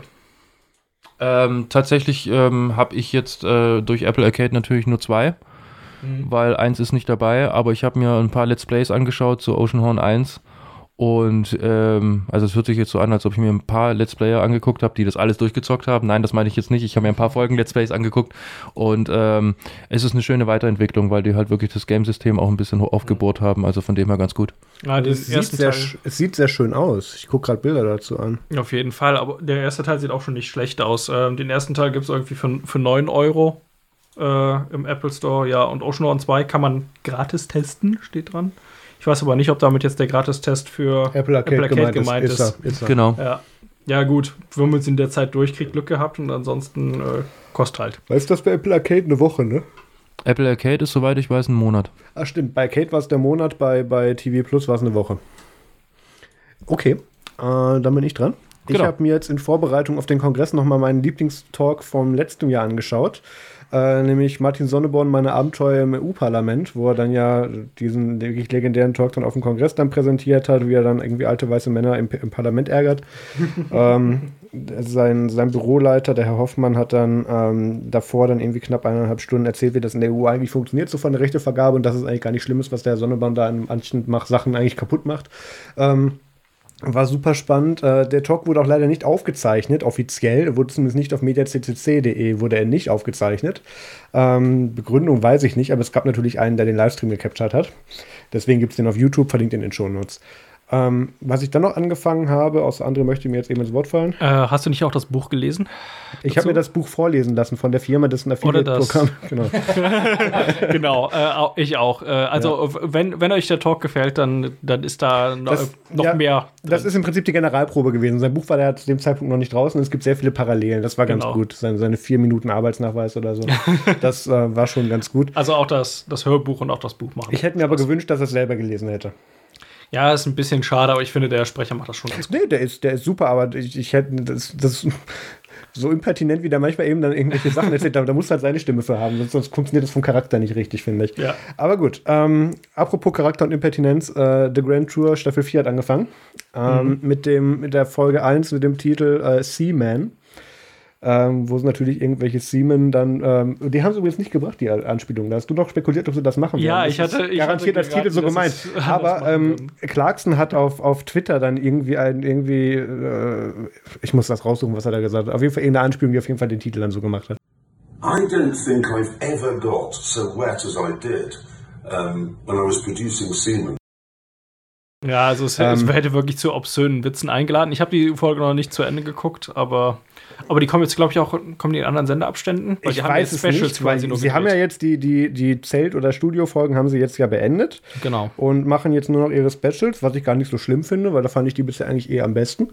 Ähm, und da weiß ich noch nicht, wir können vielleicht andere parallel mal rausfinden, ob da schon die nächste Folge angekündigt ist, ähm, weil das ist natürlich aufwendiger zu produzieren und ich weiß nicht, wie viele Folgen es Ja, gibt. es sind, es sind halt auch Sp- Specials, ne? Also die Mhm. Folge geht jetzt anderthalb Stunden statt nur 45 Minuten, 50 Minuten oder so gingen, glaube ich, die alten. Genau. Ähm, ich sehe jetzt auch sonst noch nichts weiter. Müssen wir dann halt gucken, ob irgendwie nächsten Freitag eine neue Folge kommt. Ich hoffe es sehr. Äh, demnächst kommt auch noch die Serie, ähm, noch eine Produktion mit James May, Our Ja. Man in Japan. Genau. Hab ich auch noch gesehen. Äh, geht, äh, glaube ich, aber erst in ein paar Wochen los. Aber Ja. ich glaube noch dieses Jahr. Ja. Äh, was Siemens so interessant macht, ist, äh, sie waren am Anfang kurz auf Fahrrädern und dann auf Schiffen unterwegs, also keine Autos dieses Mal. Ähm, es ist aber, das, das Gefährt der Fortbewegung ist so ziemlich austauschbar bei dem, was die machen. Also es war ungefähr genauso bescheuert, wie man sich vorstellen kann und deswegen war es gut. Ich äh, bemühe gerade mal noch schnell die Wikipedia. Vielleicht kann die uns mehr dazu sagen. Das ist gut, aber ich habe nichts mehr, was ich jetzt an MFG hätte, was ich wohl Zeit überbrücken Ähm, ich hätte noch ein Follow-up zu deinen. Ähm, ich bin zu doof, das zu finden. Such du bitte mal eben, während ich. Erzähl mal. ähm, du hattest neulich ja über Apple äh, TV Plus geredet und da ein paar Sachen empfohlen. Und Pierre hatte zwischendurch, glaube ich, auch mal Dickinson empfohlen. Äh, da möchte ich eure beiden Empfehlungen aufgreifen. Äh, A, Dickinson habe ich durchgeguckt, fand ich ziemlich gut. Möchte da aber dringend eine neue, noch eine weitere Staffel, aber ich glaube, wurde auch verlängert. Ja. Dickinson ist safe. Wurden alle verlängert tatsächlich. Ja. Und ähm, Kann ja nicht sein, dass das Erfolgsprodukt ab Launch dann schon eingestellt wird. Natürlich wurde alles verlängert. Und ähm, was war das andere? Ach ja, genau. Ähm, Morning Show bin ich nicht ganz auf dem aktuellen Stand, da stecke ich noch in der aktuellen Folge. Habe ich irgendwie gestern so abgewechselt mit Grand Tour, aber ich war irgendwie dann doch etwas zu müde, um eins von beiden mal zu Ende zu gucken. Ähm, kann ich auch empfehlen, aber worum es mir jetzt tatsächlich in erster Linie ging, äh, Marius wusste ja nicht so recht, wann die neuen Folgen kommen. Ähm, zunächst einmal, ich wüsste nicht, dass an äh, Thanksgiving zwei Folgen rausgekommen sind. Ich glaube, du hast eine verpasst, denn ich, hab, ich bin auf dem aktuellen Stand danach gewesen und ich habe nur eine Folge nachgucken müssen. Ähm, ich würde Also heute vermuten, oder- dass du eine übersehen Es hast. kam ja jetzt dieses Wochenende auch nochmal eine Folge Genau. raus. Ich war auf dem Stand davor und, und das mit dem ich, nur indem ich in der Woche eine Folge nachgeguckt habe. Ich meine, dass ich sogar auch was von Thanks. Ich meine, dass ich was von Thanksgiving Special äh, mit zwei Folgen an diesem Freitag tatsächlich auch gelesen hätte. Hm. Deswegen, aber gut, ist egal. Ich habe es übrigens rausgefunden. Ähm, ach nee, Moment, Premieres on Friday. Das heißt jetzt nicht, dass da auch die weiteren Folgen kommen. Ja. Ähm, ja, wissen wir nichts, so müssen wir warten. Ich hoffe, Ähm. es, kommt, es kommen viele und das schnell. Genau, wa- was ich noch zu Apple TV Plus äh, eigentlich nachschieben wollte, bevor ich mich da ein wenig verrannt habe, ist, ähm, wenn ihr auf die englischsprachige Wikipedia-Seite guckt, dann könnt ihr auch sehen, an welchem Wochentag da was kommt und wie viele Folgen kommen. Ja, gut. Ähm, damit sind wir durch für diese Folge 99. Nächste Woche ähm, kommt das große Special. Wir werden uns da gar nicht dran. Na gut, wir sprechen uns wahrscheinlich trotzdem, Pierre und ich. Aber ähm, es wird da eine Special-Folge geben, die wird länger sein, die wird spezielle Sachen beinhalten, auf die ich nicht weiter spoilern werde. Ja, ich halte mich da am besten auch mal zurück. Ich wollte gerade sagen, warum nimmst du dir jetzt das Mikro? ich nicht, aber dafür sagt Pierre euch jetzt alles, was ihr wissen müsst darüber. Nein, Genau, es wird toll. Ja. Ähm, es wird speziell. Es Ja. wird äh, so sein, wie es noch nie war. das ist richtig. Ähm, und, es es wird wird- echt lang. Und es wird der Jahresabschluss werden. Ganz genau. Ähm, was nicht ganz richtig ist, weil äh, Folge 101 nehmen äh, der Peter und ich auf dem Kongress noch auf. Ähm, das wird aber so mal kurz euch schön ins neue Jahr wünschen und äh, kurz über den Kongress reden. Das wird jetzt nichts Langes.